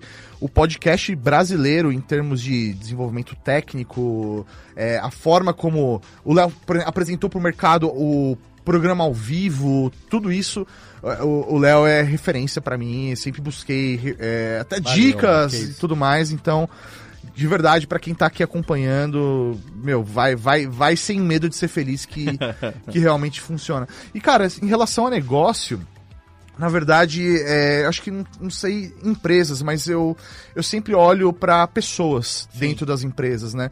É, tem pessoas que, meu, eu admiro demais, que, que, que gostam do trabalho e que passaram pela jornada da Rede Geek, né?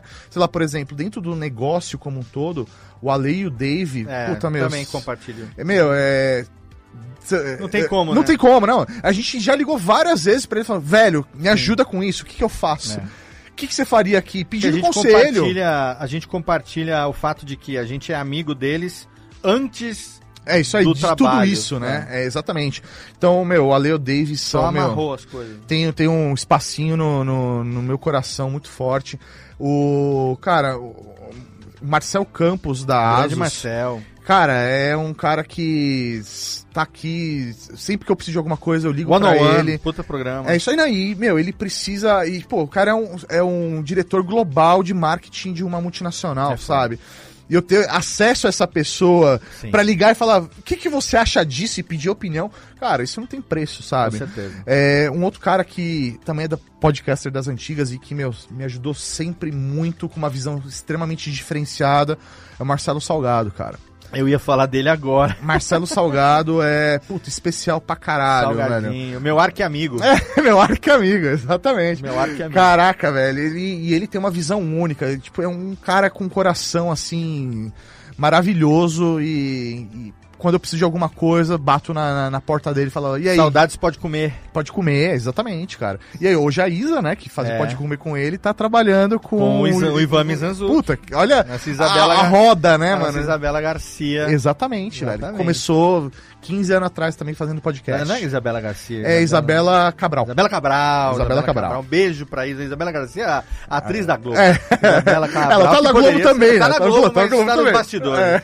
Tá nos bastidores. E vo- você ouve podcast? E se você ouve, qual é o seu preferido atualmente que não seja da Rede Geek? Vamos lá, Léo, você me conhece, você sabe. você não eu não ouço podcast, gente. Não ouço podcast. Eu sei. Eu produzo podcast. Nem os que ele participa, ele escuta. Né, eu não participo. Esse É, aqui, Eu tô tá aqui, já aqui. Eu já tô aqui, velho. Eu já vivi ele. Eu- Então, Sim. não faz sentido. Mas eu, eu, eu sou um cara que eu me distraio muito fácil. Então, o podcast, meu, ele tem que ser curto pra mim. 15 minutos no máximo. né? Então, sei lá, um- a galera que faz os podcasts de 3 horas, mano, não consigo. Sim. Então, é uma mídia que eu não consumo, apesar de ser apaixonado. Eu adoro gravar, produzir.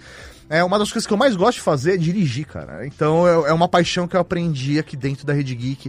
Meu, coordenar projeto e dirigir projeto é uma das coisas que eu mais gosto de fazer hoje dentro do, do podcast. Quanto que é 12 vezes 8? 12 vezes 8 dá 90 e- 80... 96? É isso aí, 96. Então, eu tenho 96 podcasts no meu no meu agregador. Então, abri aqui enquanto você falava e ao contrário do Maurinho, eu sou uma pessoa que vive o podcast todo dia, não só produzindo, mas eu escuto também várias horas do dia. Cara, né? eu, eu vou ouvir podcast se alguém chegar e falar, Maurício, é, eu vou ouvir pra, como, como estudo de caso. sim. Putz, eu vou produzir alguma coisa que eu vou buscar referência, eu ouço aquilo, aprendo e aí toco o projeto, sabe? Sim. Mas é difícil eu incluir isso no meu dia a dia.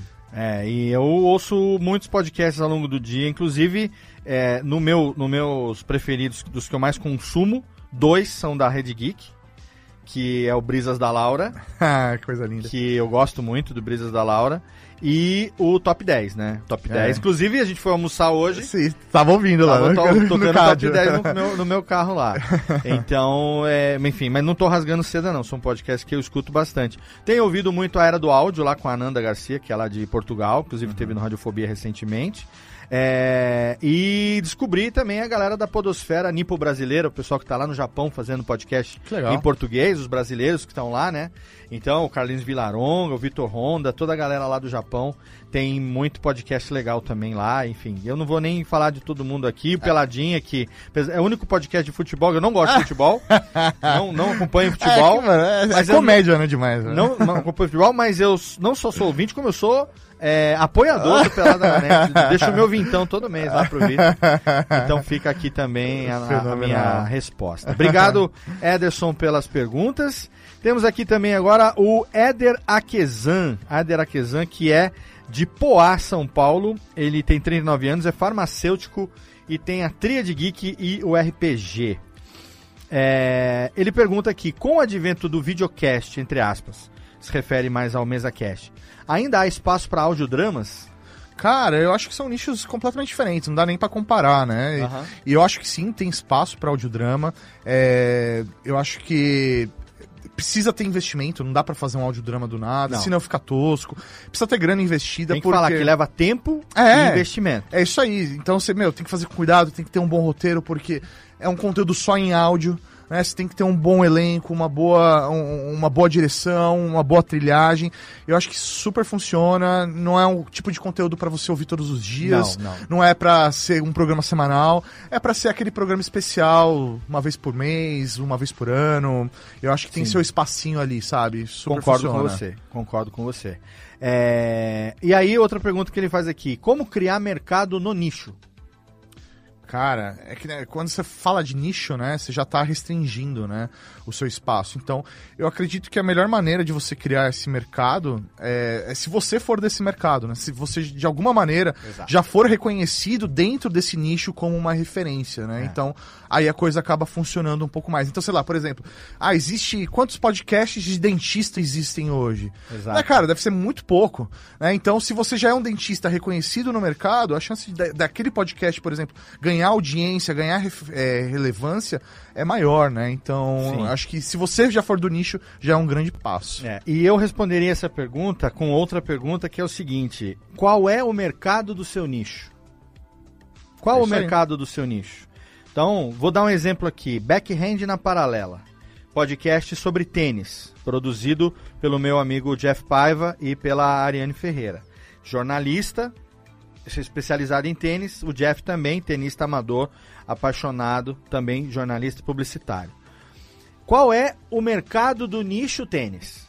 É, exatamente. Você tem, qual o mercado ali? Então vamos falar, o, o mercado já existe no nicho né? O mercado do nicho já existe. Não estou falando de podcast, tô falando de mercado em geral. Então o mercado de tênis já existe, mercado de raquete, de bolinha, de uniforme, campeonato, campeonato, é, enfim, você já tem ali tênis, é, o tênis de botar no pé e tal. Uhum. Você já tem o um mercado para isso, entendeu? Sim. Então aí vem a segunda pergunta que é: qual é a sua relevância dentro desse nicho? Ou a, o seu nível de conhecimento dentro desse nicho? Exato. E assim, ah, eu não sou relevante no, em, em termos de ter, de ser um influencer. Por exemplo, a Ariane, ela é jornalista que adora tênis e fala muito de tênis. O Jeff Pive, ele é tenista amador, gosta muito de tênis. Mas eles não são autoridades em tênis. Hum. Qual a relevância? A relevância é, e é outra coisa que eu falo sempre, você gosta muito daquilo que você vai falar, ou você entende muito sobre aquilo que você vai falar. Exatamente. Então, quando você for escolher, você tem que. Aí você que tem que pensar qual é o mercado do nicho ao qual você pretende atingir, o qual você pretende atingir. E aí, se você gosta muito disso, e aí você tem como falar com paixão. Exatamente. Ou se você entende muito daquilo para você falar com propriedade. Exatamente. E aí, se você gostar muito e entender bastante, você vai falar com paixão e propriedade. E aí é a hora que você apaixona o seu público, né? O e aí você, vai fidelizar o seu público e o seu programa que vai ganhar um dia, né, audiência suficiente para te dar a relevância que hoje você ainda não tem. Exatamente. Mas você pode se tornar relevante através desse projeto. Exatamente. Então não pode desanimar. Exato. Entendeu? Porque gostar muito de alguma coisa pode ser um excelente ponto de partida. Para você poder começar a Com falar certeza, sobre porque aquilo. é, é fácil falar daquilo que você Falar gosta. com paixão é legal, entendeu? Agora, é, só não vai fazer aquele negócio meia boca de você nem gosta tanto, nem entende tanto, mas você tá indo porque é modinha, porque eu acho que vai dar Ah, certo. pô, tem dinheiro no mercado nerd, então eu vou fazer o cast nerd. E vira papagaio de repetição de Wikipedia, achando que o ouvinte não sabe. Que É você tá lendo ali um negócio que você não, não entende do que você tá falando. Aí, aí já não cabe mais. 2022, o ouvinte. O ouvinte nunca foi otário, né? Sim. Agora, então, menos ainda. Exato. Ainda mais porque a gente tem cada vez menos tempo para consumir cada vez mais oferta de produtos, é isso de aí. coisas que tem. Tem muita coisa né, disponível. Exatamente. Então vai por aí, que eu acho que é o caminho. Ah, e aí o Paulo também, da Tríade Geek, aqui ele é de Poá, São Paulo, psicólogo, 30 anos, ele pergunta, é, como vender o seu trabalho dentro de um mercado em crescimento? Isso é, um- acho que é um pouco genérico, né? Eu tô- vamos imaginar que ele esteja falando como vender o seu trabalho é, em pod, com podcast dentro de um mercado que está começando. Cara, Em crescimento, não começando, ele diz, em crescimento. é, como. é, desculpa, vender aquilo que você faz ou o seu podcast? Então, é, vo- é, não, não especificou, Aham. mas eu acho que seja. Vamos, vamos pensar que seja o podcast. Como vender seu podcast nesse mercado que. Cara, é. É, é muito complicado porque isso pode variar de nicho para nicho, né? Mas. Sei lá, por exemplo, dentro da, da, da Rede Geek, a gente sempre tentou vender a, a qualidade, o vínculo que a gente tinha com a nossa audiência e não s- o programa em si. né? A ideia nunca foi falar, olha só, você vai aparecer num programa descolado. Você vai aparecer num programa que tem muita informação. Sempre foi, cara, você vai conversar com essas pessoas aqui.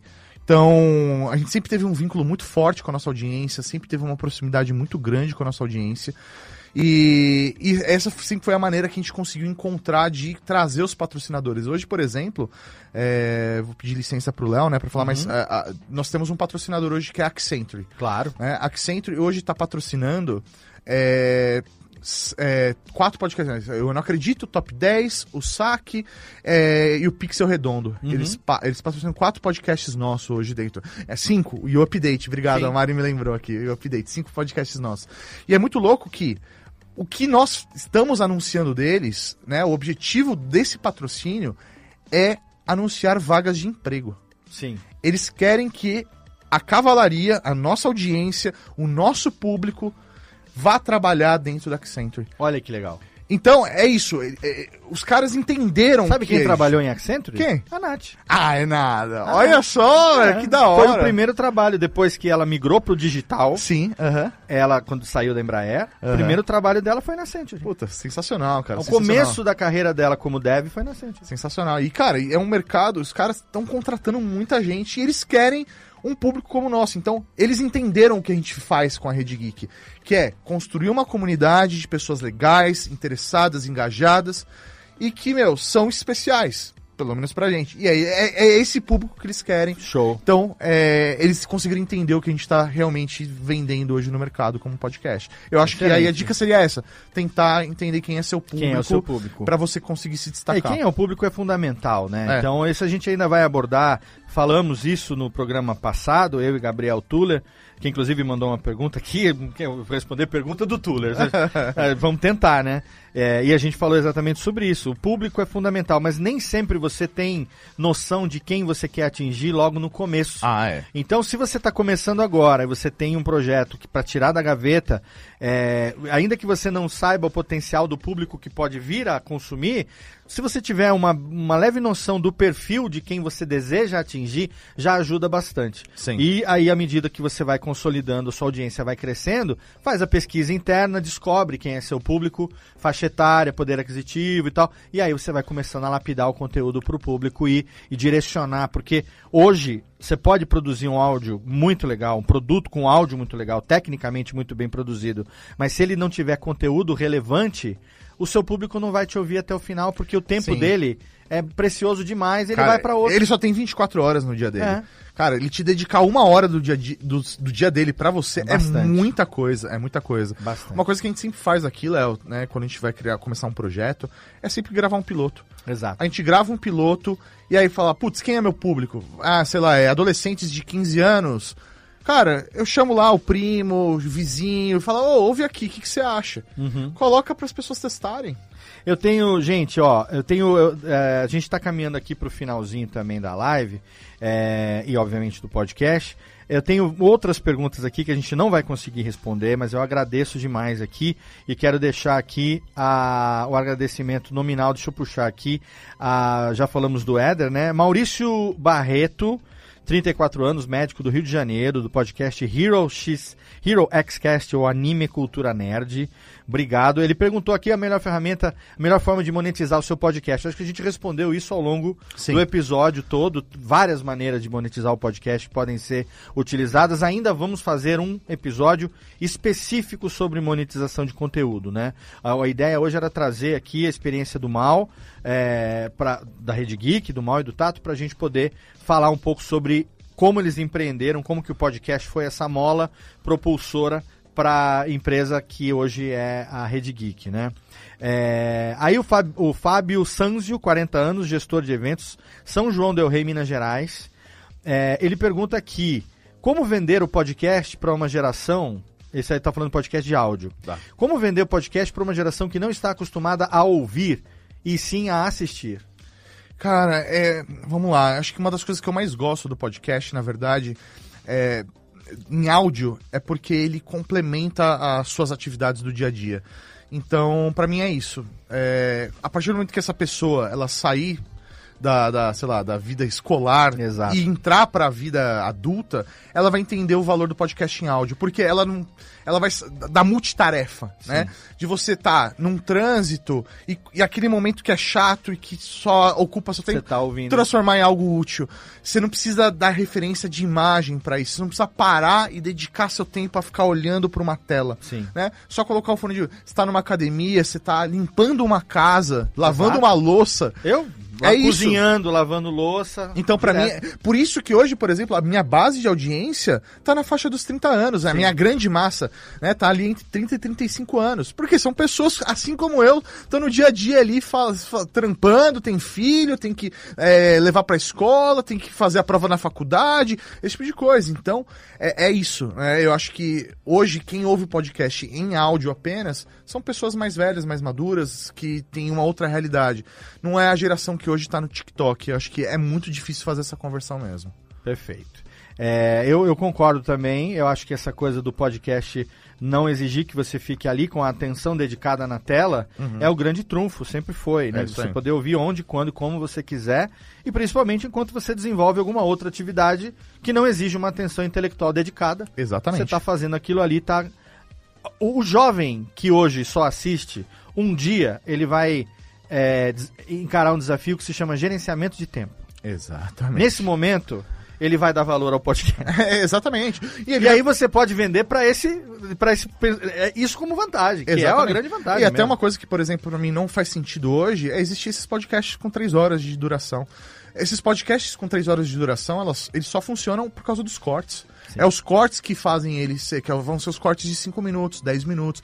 É isso que vai. Eles estão lá gravando três horas pra gerar esses micro conteúdos. Uhum. Perfeito. É isso que faz gerar sucesso pra eles, né? Então, quem olha só o conteúdo lá de três horas não tá enxergando Não tá o que é o enxergando. projeto. Exatamente. E, e- e, assim, pode parecer que é só ligar o microfone e falar, mas existe um planejamento ali muito mais complexo Com do que certeza. você pode imaginar. Penúltima pergunta aqui do meu amigo Vitor Estácio, ele que é educador lá de Belém do Pará. É, manda a seguinte pergunta. é, vocês. é, queria que vocês comentassem sobre precificação. Quais os fatores são mais concretos e quais são mais abstratos na hora de montar um orçamento? Boa, como cara. precificar um orçamento, independente do serviço. Tá, vamos lá. Eu vou falar como a gente faz aqui na Rede Geek, tá? É, principalmente como patrocínio, acho que como exemplo, né? A gente entende quanto custa a atração, né? O, o tempo, de, o tempo investido para aquela atração acontecer. A gente divide isso em horas de trabalho e o quanto vale essa hora de trabalho. Sim. Tá? Isso é para fazer acontecer a atração. Então é a primeira base. A segunda, aí é, acima disso, a gente adiciona o prestígio que a gente tem com aquela atração, que é a audiência que a gente tem, o tempo de, de, de produção, né? O- a relevância no mercado, esse tipo de coisa. E isso tem um preço também, porque você constrói isso com a, a qualidade daquilo Sim. que você está apresentando. Então a gente sempre constrói. Então, por exemplo, se eu preciso, para fazer esse podcast acontecer, eu demoro, sei lá, cinco horas para poder é, editar ele, mais uma hora de gravação seis, são seis horas, é, mais é, uma hora de pauta, sete horas, beleza. Eu pego quanto que vale a minha hora de trabalho hoje? Vale, sei lá, É isso 200 aí. reais? Multiplico por por essa quantidade de horas e adiciono a relevância que eu tenho com essa audiência. É que aqui no nosso caso eu tenho toda uma infraestrutura, né? Sim, então sim. eu tenho, sei lá, meu editor, eu tenho minha produção, minha pós-produção tal. Então Sim. isso começa a deixar mais complexo, porque aí é uma empresa, né? Uma É, e aí você também passa a ter, por exemplo, que colocar nos seus custos, por exemplo, investimento de uma reforma, montagem do estúdio para você ter aí manutenção. para você ter aí um break-even que é quando você mata o investimento que você fez, digamos, num espaço de quatro anos. Uhum. Então você tem, para cada projeto, eu tenho que botar ali uma porcentagenzinha para poder cobrir o custo do estúdio, da produção. Existem outros fatores que podem influenciar É, também. mas no início, ah, tu É. comecei agora, quero fazer meu primeiro orçamento. Sim. Pensa nisso, quanto vale sua hora de trabalho e quanto tempo você tem dedicado para executar aquele projeto. Show. E aí você chega num, num cálculo aí, mais ou menos, Perfeito. de quanto custa. Isso vale para edição também, né? Se for- edição, se é. você for um prestador de serviço. Sim. E eu acrescentaria nesse cálculo, é, caso você considere relevante também, você colocar o quanto que você já investiu na sua qualificação para aquilo que você está se propondo a fazer. Boa. Então, tipo, eu sou locutor. Eu fiz um curso de locutor durante um ano. Eu gastei 12 mil reais durante um ano para tirar o meu DRT de locução. E eu, puta, estudei, ralei, fiz o meu TCC, fiz a minha bancada, passei, tirei. Eu, eu- meu valor não pode ser locução de 10 reais, locução de porta Sim. de loja, Aham. entendeu? Então aí você passa a acrescentar também o valor da sua qualificação Exato. e aí você tem que também chegar num acordo com o cliente e conversar. Uhum. Né? Outra coisa que também às vezes funciona, e muita gente não acha que isso é viável, mas é viável sim, é você chegar para o cliente e perguntar qual é o seu orçamento. É, qual é a, sua, a verba que você tem para Quanto esse você projeto? tem de verba? Ah, eu tenho 20 mil reais. Ah, eu tenho 2 mil reais. Ah, eu tenho 500 reais. Você vai falar, ó, 500 reais eu não consigo nem Começar. gravar um spot. Na verdade, você vai pagar 500 reais por causa dessa reunião. Essa reunião já valeu 500 reais. Né? Meu amigo advogado, a mesma coisa. Quanto você cobra pelo seu horário? Eu cobro. Não, eu não cobro pelo horário, eu cobro por pergunta. Aham. Mas é quanto que você cobra por. Quantas perguntas são? São três perguntas. E quanto custa? Falou, são 300 reais. Pô, quero marcar uma hora com você. Primeiro você me paga os 300 reais dessas três perguntas que você me fez agora. Depois a gente marca outra. Você já tá me devendo 300 reais. Bom, enfim. Exato, É, exato. por aí. É, vamos lá então, para encerrar aqui, temos aqui então a pergunta do nosso querido. Posso só eh, Claro, complementar? claro. Eu acho que vale também, gente, é, você, nesse orçamento, considerar pra quem é esse orçamento, tá? Ah, então, isso, putz, é uma empresa gigantesca, multinacional. Putz, meu, você tem que colocar um valor a mais, até porque se você sabe jogar um valor muito baixo. Cara tem. É isso aí. E porque se você jogar um valor muito baixo, ele pode até desconfiar da qualidade Já do seu aconteceu trabalho. com a gente É, de fazer um orçamento para um cliente de empresa muito grande e ele olhar e falar assim, mas só isso? exatamente. E a gente botou um valor legal. É isso aí. Mas só isso? Mas isso aqui eu pago por um vídeo. Você tá me cobrando isso por 10 podcasts. É, exato. Tem certeza? Pera aí que eu acho que eu fiz alguma coisa errada. Aí vem confabula, confabula, confabula. Entendeu? Eu falo, porque a realidade que o cara tá acostumado É outra. uma outra realidade. Ou às vezes você vai mandar o orçamento para uma agência, vamos lá, agência que está intermediando para um cliente, aquela agência ela ganha uma comissão para tudo que ela vende. Sim. Ela não ganha de você, ela ganha Do cliente. cliente por prestar esse serviço. Sim. Então se você manda um orçamento muito baixo, ele nem vai te colocar lá porque o valor que ele vai ganhar em cima do que você tá vendendo ali é tão pouco que ele nem vai cogitar mandar para o cliente. Com então certeza. isso daí é uma coisa que você tem, aí é mercado, é experiência de mercado que você vai entender vale para chegar chegar no valor certo, sabe? Exatamente. E muitas vezes a gente aprende por tentativa e erro erro mesmo. É, isso aí. Na, E vai errar muito. a gente acerta na primeira. Aí você liga pros amigos, liga exato. pro Léo, Liga liga pro Jovem Nerd. Participa do grupo do O Curso de Podcast lá no Telegram. Curso de Exatamente. Podcast com o Léo Lopes lá no Telegram, trocando ideia com toda essa galera legal. Todo mundo que tá fazendo pergunta aqui, tá lá no grupo também. Isso aí. Poder interagir com a gente. O curso, hein? Tem o O, né? t.me barra o curso de podcast. Ou na busca é curso de podcast com Léo Lopes. Legal. É isso mesmo. É isso mesmo. É, e a última pergunta aqui do nosso querido Gabriel Tuller, que é estrategista de conteúdo online, é de Santo André, São Paulo, tem 32 anos, esteve aqui, foi meu convidado da última edição desse podcast. Se é da ABC, eu já gostei. Olha aí, tá vendo só? Eu também gosto. Como implementar o podcast num funil de conteúdo dentro de uma comunicação online? Então ele diz aqui, ele vai estar melhor inserido no topo do funil para chamar mais pessoas para o negócio ou mais para o meio final desse funil quando você precisa fechar a venda ou aumentar o relacionamento com quem chega. Caraca, Qual o velho. momento de você posicionar, o, onde que você posiciona o podcast nisso aí? E aí ele pergunta, quais as formas mais efetivas de vender podcast para as empresas como produtor de conteúdo? Tá, vamos lá. É, eu enxergo o podcast, não conheço a técnica do funil, tá? Aham. Mas como eu enxergo o podcast dentro de uma campanha publicitária, tá? É, e como eu vendo isso para as agências, principalmente. É, o podcast, para mim, ele não é conversor de venda direta, tá? Ca- exceto casos específicos, ah, Jovem Nerd, que aí é um outro Sim. nicho, é um case à parte, tá? Uhum. Mas como mídia como um todo, como eu enxergo o podcast, Sim. ele é, ele não é para venda direta. Se você chegar um cara e falar assim, ah, eu quero anunciar com você porque eu quero vender, é, sei lá, terreno. Cara, a chance de você fazer um, ser efetiva essa ação é muito baixa. Eu enxergo o podcast como branding, como Exato. posicionamento de marca, De marca. de o seu público lembrar que aquela marca existe. E é um conteúdo que as pessoas maratonam, e por isso que eu acho que ele é branding. Sim. Se você anunciar, por exemplo, hoje na Rede Geek, ah, uma promoção, ah, compre agora, sei lá, é, essa camiseta por R$ 9,90. Isso é tão específico num tão, um espaço tão curto de tempo que daqui um ano, quando essa pessoa vai continuar, vai ouvir o meu programa, aquilo já não faz mais sentido. Não faz, exato. Agora, Na cauda longa aquilo... Pensou em comprar camiseta? Compra camiseta no lugar tal, porque sempre tem promoções de camiseta em R$ 9,90. É isso aí. Aí faz sentido porque o cara vai vir hoje e vai ser válido para daqui um ano quando alguém maratonar aquele episódio e ouvir novamente. Perfeito. Então, eu enxergo o podcast dessa forma. É, é, é a forma mais efetiva como eu enxergo o podcast. E é normalmente como eu vendo isso E a gente tá falando de efetividade a longo prazo. a longo prazo, exatamente. Podcast não é pra dar um one shot. Isso. Ele é pra, meu, construir marca, construir imagem Uhum. e referência. E Perfeito. qual foi a outra pergunta? Quais as formas mais efetivas de vender podcast para as empresas como produtor de conteúdo?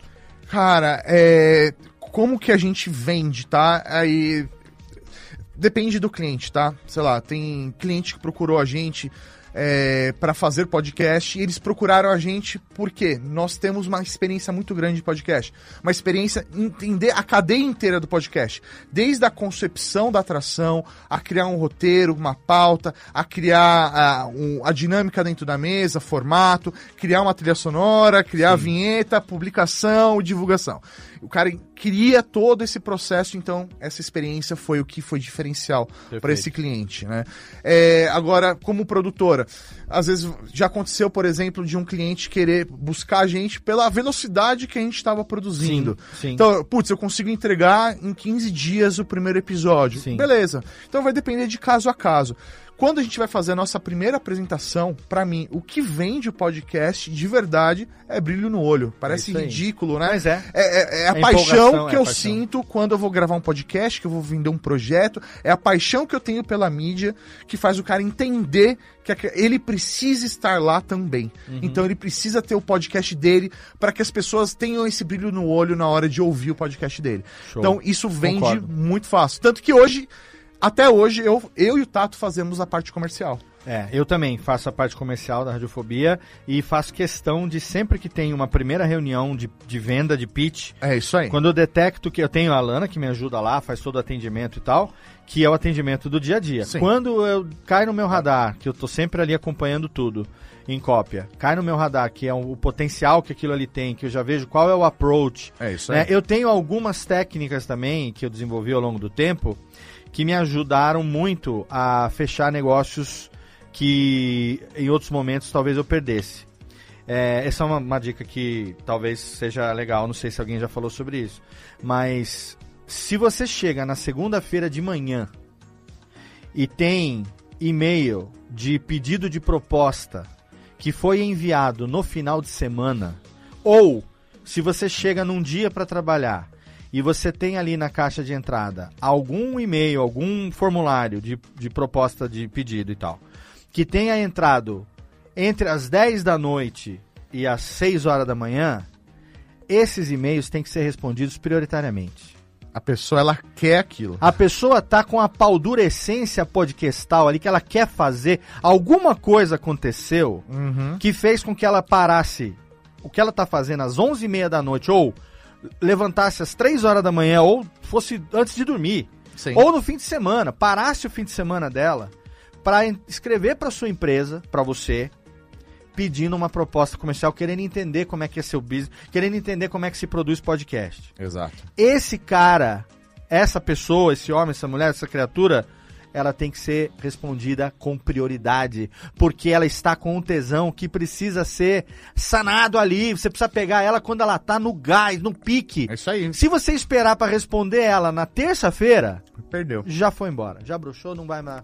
Entendeu? Porque ela tá empolgada. E às vezes é um diretor de empresa, é um, um gestor, é alguém que tá. A pessoa que decide ali a parada. Ou pode não ser. Pode Aham. ser só alguém que tá empolgado. Exatamente. Né? Pode ser só alguém que tá empolgado e aquilo pode não virar nada. Sim. Mas às vezes pode ter ali um negócio bem legal que, por uma, uma falta de timing ou de percepção dessa postura Aham. e de timing para resposta, fez com que você perdesse essa oportunidade. Exatamente. Então, essa é uma dica que eu sempre falo pro, pro pessoal que trabalha comigo. Olha, chegou, Chegou? qualquer coisa na madrugada, fim de semana e tal, Prioridade. é a prioridade máxima. Esse, esse vai pra prioridade número um. Depois vem as cobranças, os follow-ups, Sim. tudo mais e tal. Mas esse daí. Dá atenção. Eu acho que sim. Sensacional. Bom, gente, ó, eu tô muito feliz. Meu querido Maurício, vou puxar aqui a trilhazinha só de encerramento. Ah, não, não é essa daqui não, gente. Pera aí, é essa daqui ainda. Eu tô, tô puxando aqui a trilhazinha da Pamela, não. Tô puxando aqui a trilhazinha pra gente encerrar o episódio de hoje. E antes de encerrar, eu tô aqui com a técnica reduzida, porém efetiva aqui. Eu quero agradecer demais a você, primeiro, que tá aí do meu lado, você que me acompanhou nessa live ao vivo pelo canal do curso de podcast no YouTube, a você que ouviu o episódio no feed do curso de podcast ou no feed da Radiofobia Podcast Network. Quero agradecer aos participantes do grupo do curso de podcast lá no Telegram. E aí sim, especialmente com o coração cheio de alegria, quero agradecer meu irmãozinho, Tamo junto, meu Maurinho, velho. meu Puta, brother Sam, que eu tava você. com uma saudade enorme. Obrigado por Tamo me junto. receber aqui. Que isso, cara. Nessa- a casa é sua, pelo amor né, de Deus. nessa- agora, né, tá me- se eu vier de novo, vou querer dormir no estúdio. nesse altar da comunicação Olha aqui, só. que é o estúdio da Rede Geek. Momento aqui de jabá de Ticlin. Por favor, links que você quiser divulgar, rede social, site. Eu aproveitar e deixar um beijo aqui pro meu querido Tatinho, que não pôde estar aqui com a Sim. gente hoje. Em breve a gente vai estar junto em mais uma gravação. Beijo, Tatildo. Te amo, meu velho. E, Maurinho, todo o seu lá. espaço, meu velho. Gente, se, se você quiser conhecer o trabalho da Rede Geek, é redegeek.com.br. Lá você tem todas as atrações que estão no nosso catálogo como, como canal de podcast. Se você precisar de um orçamento, vai no Léo, que aí o Léo é, é o bicho.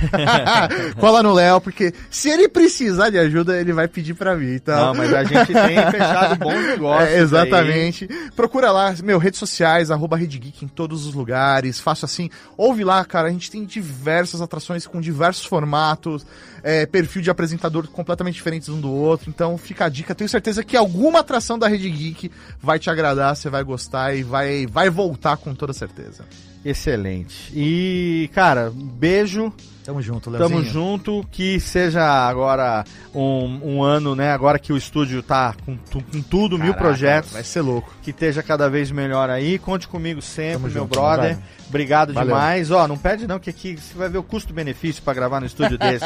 Irmão, você não tá entendendo. Fala que é um tesão, né? Ah, não, e às vezes você tem um demais. cliente, tem um cliente, né? E aí você traz o cliente aqui, o cara fala, puta, eu tô, é isso isso que eu Gostoso queria. demais. Você cria o clima certo. É isso. Microfoninho SM7B, Rodecaster Pro aqui, câmeras em 4K, iluminação, equipe nota 10. Mandar um beijo pra todo mundo aqui. Quem que ajudou a gente hoje? Hoje foi a aqui? Mari aqui. A fazendo- Mari mandar fazendo um a beijo. transmissão. A galera aqui, gente. Cês, cês- e fora que o cliente vai olhar isso aqui e vai falar: caramba, hein, gente?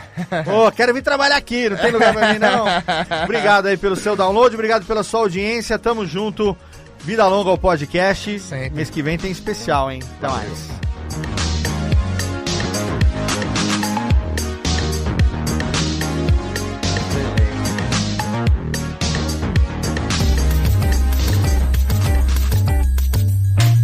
Esse podcast foi produzido pela Radiofobia Podcast Network. Acesse radiofobia.com.br barra podcast para conhecer e ouvir todos os nossos programas ou assine no seu agregador de podcast preferido. Esperamos você no próximo episódio.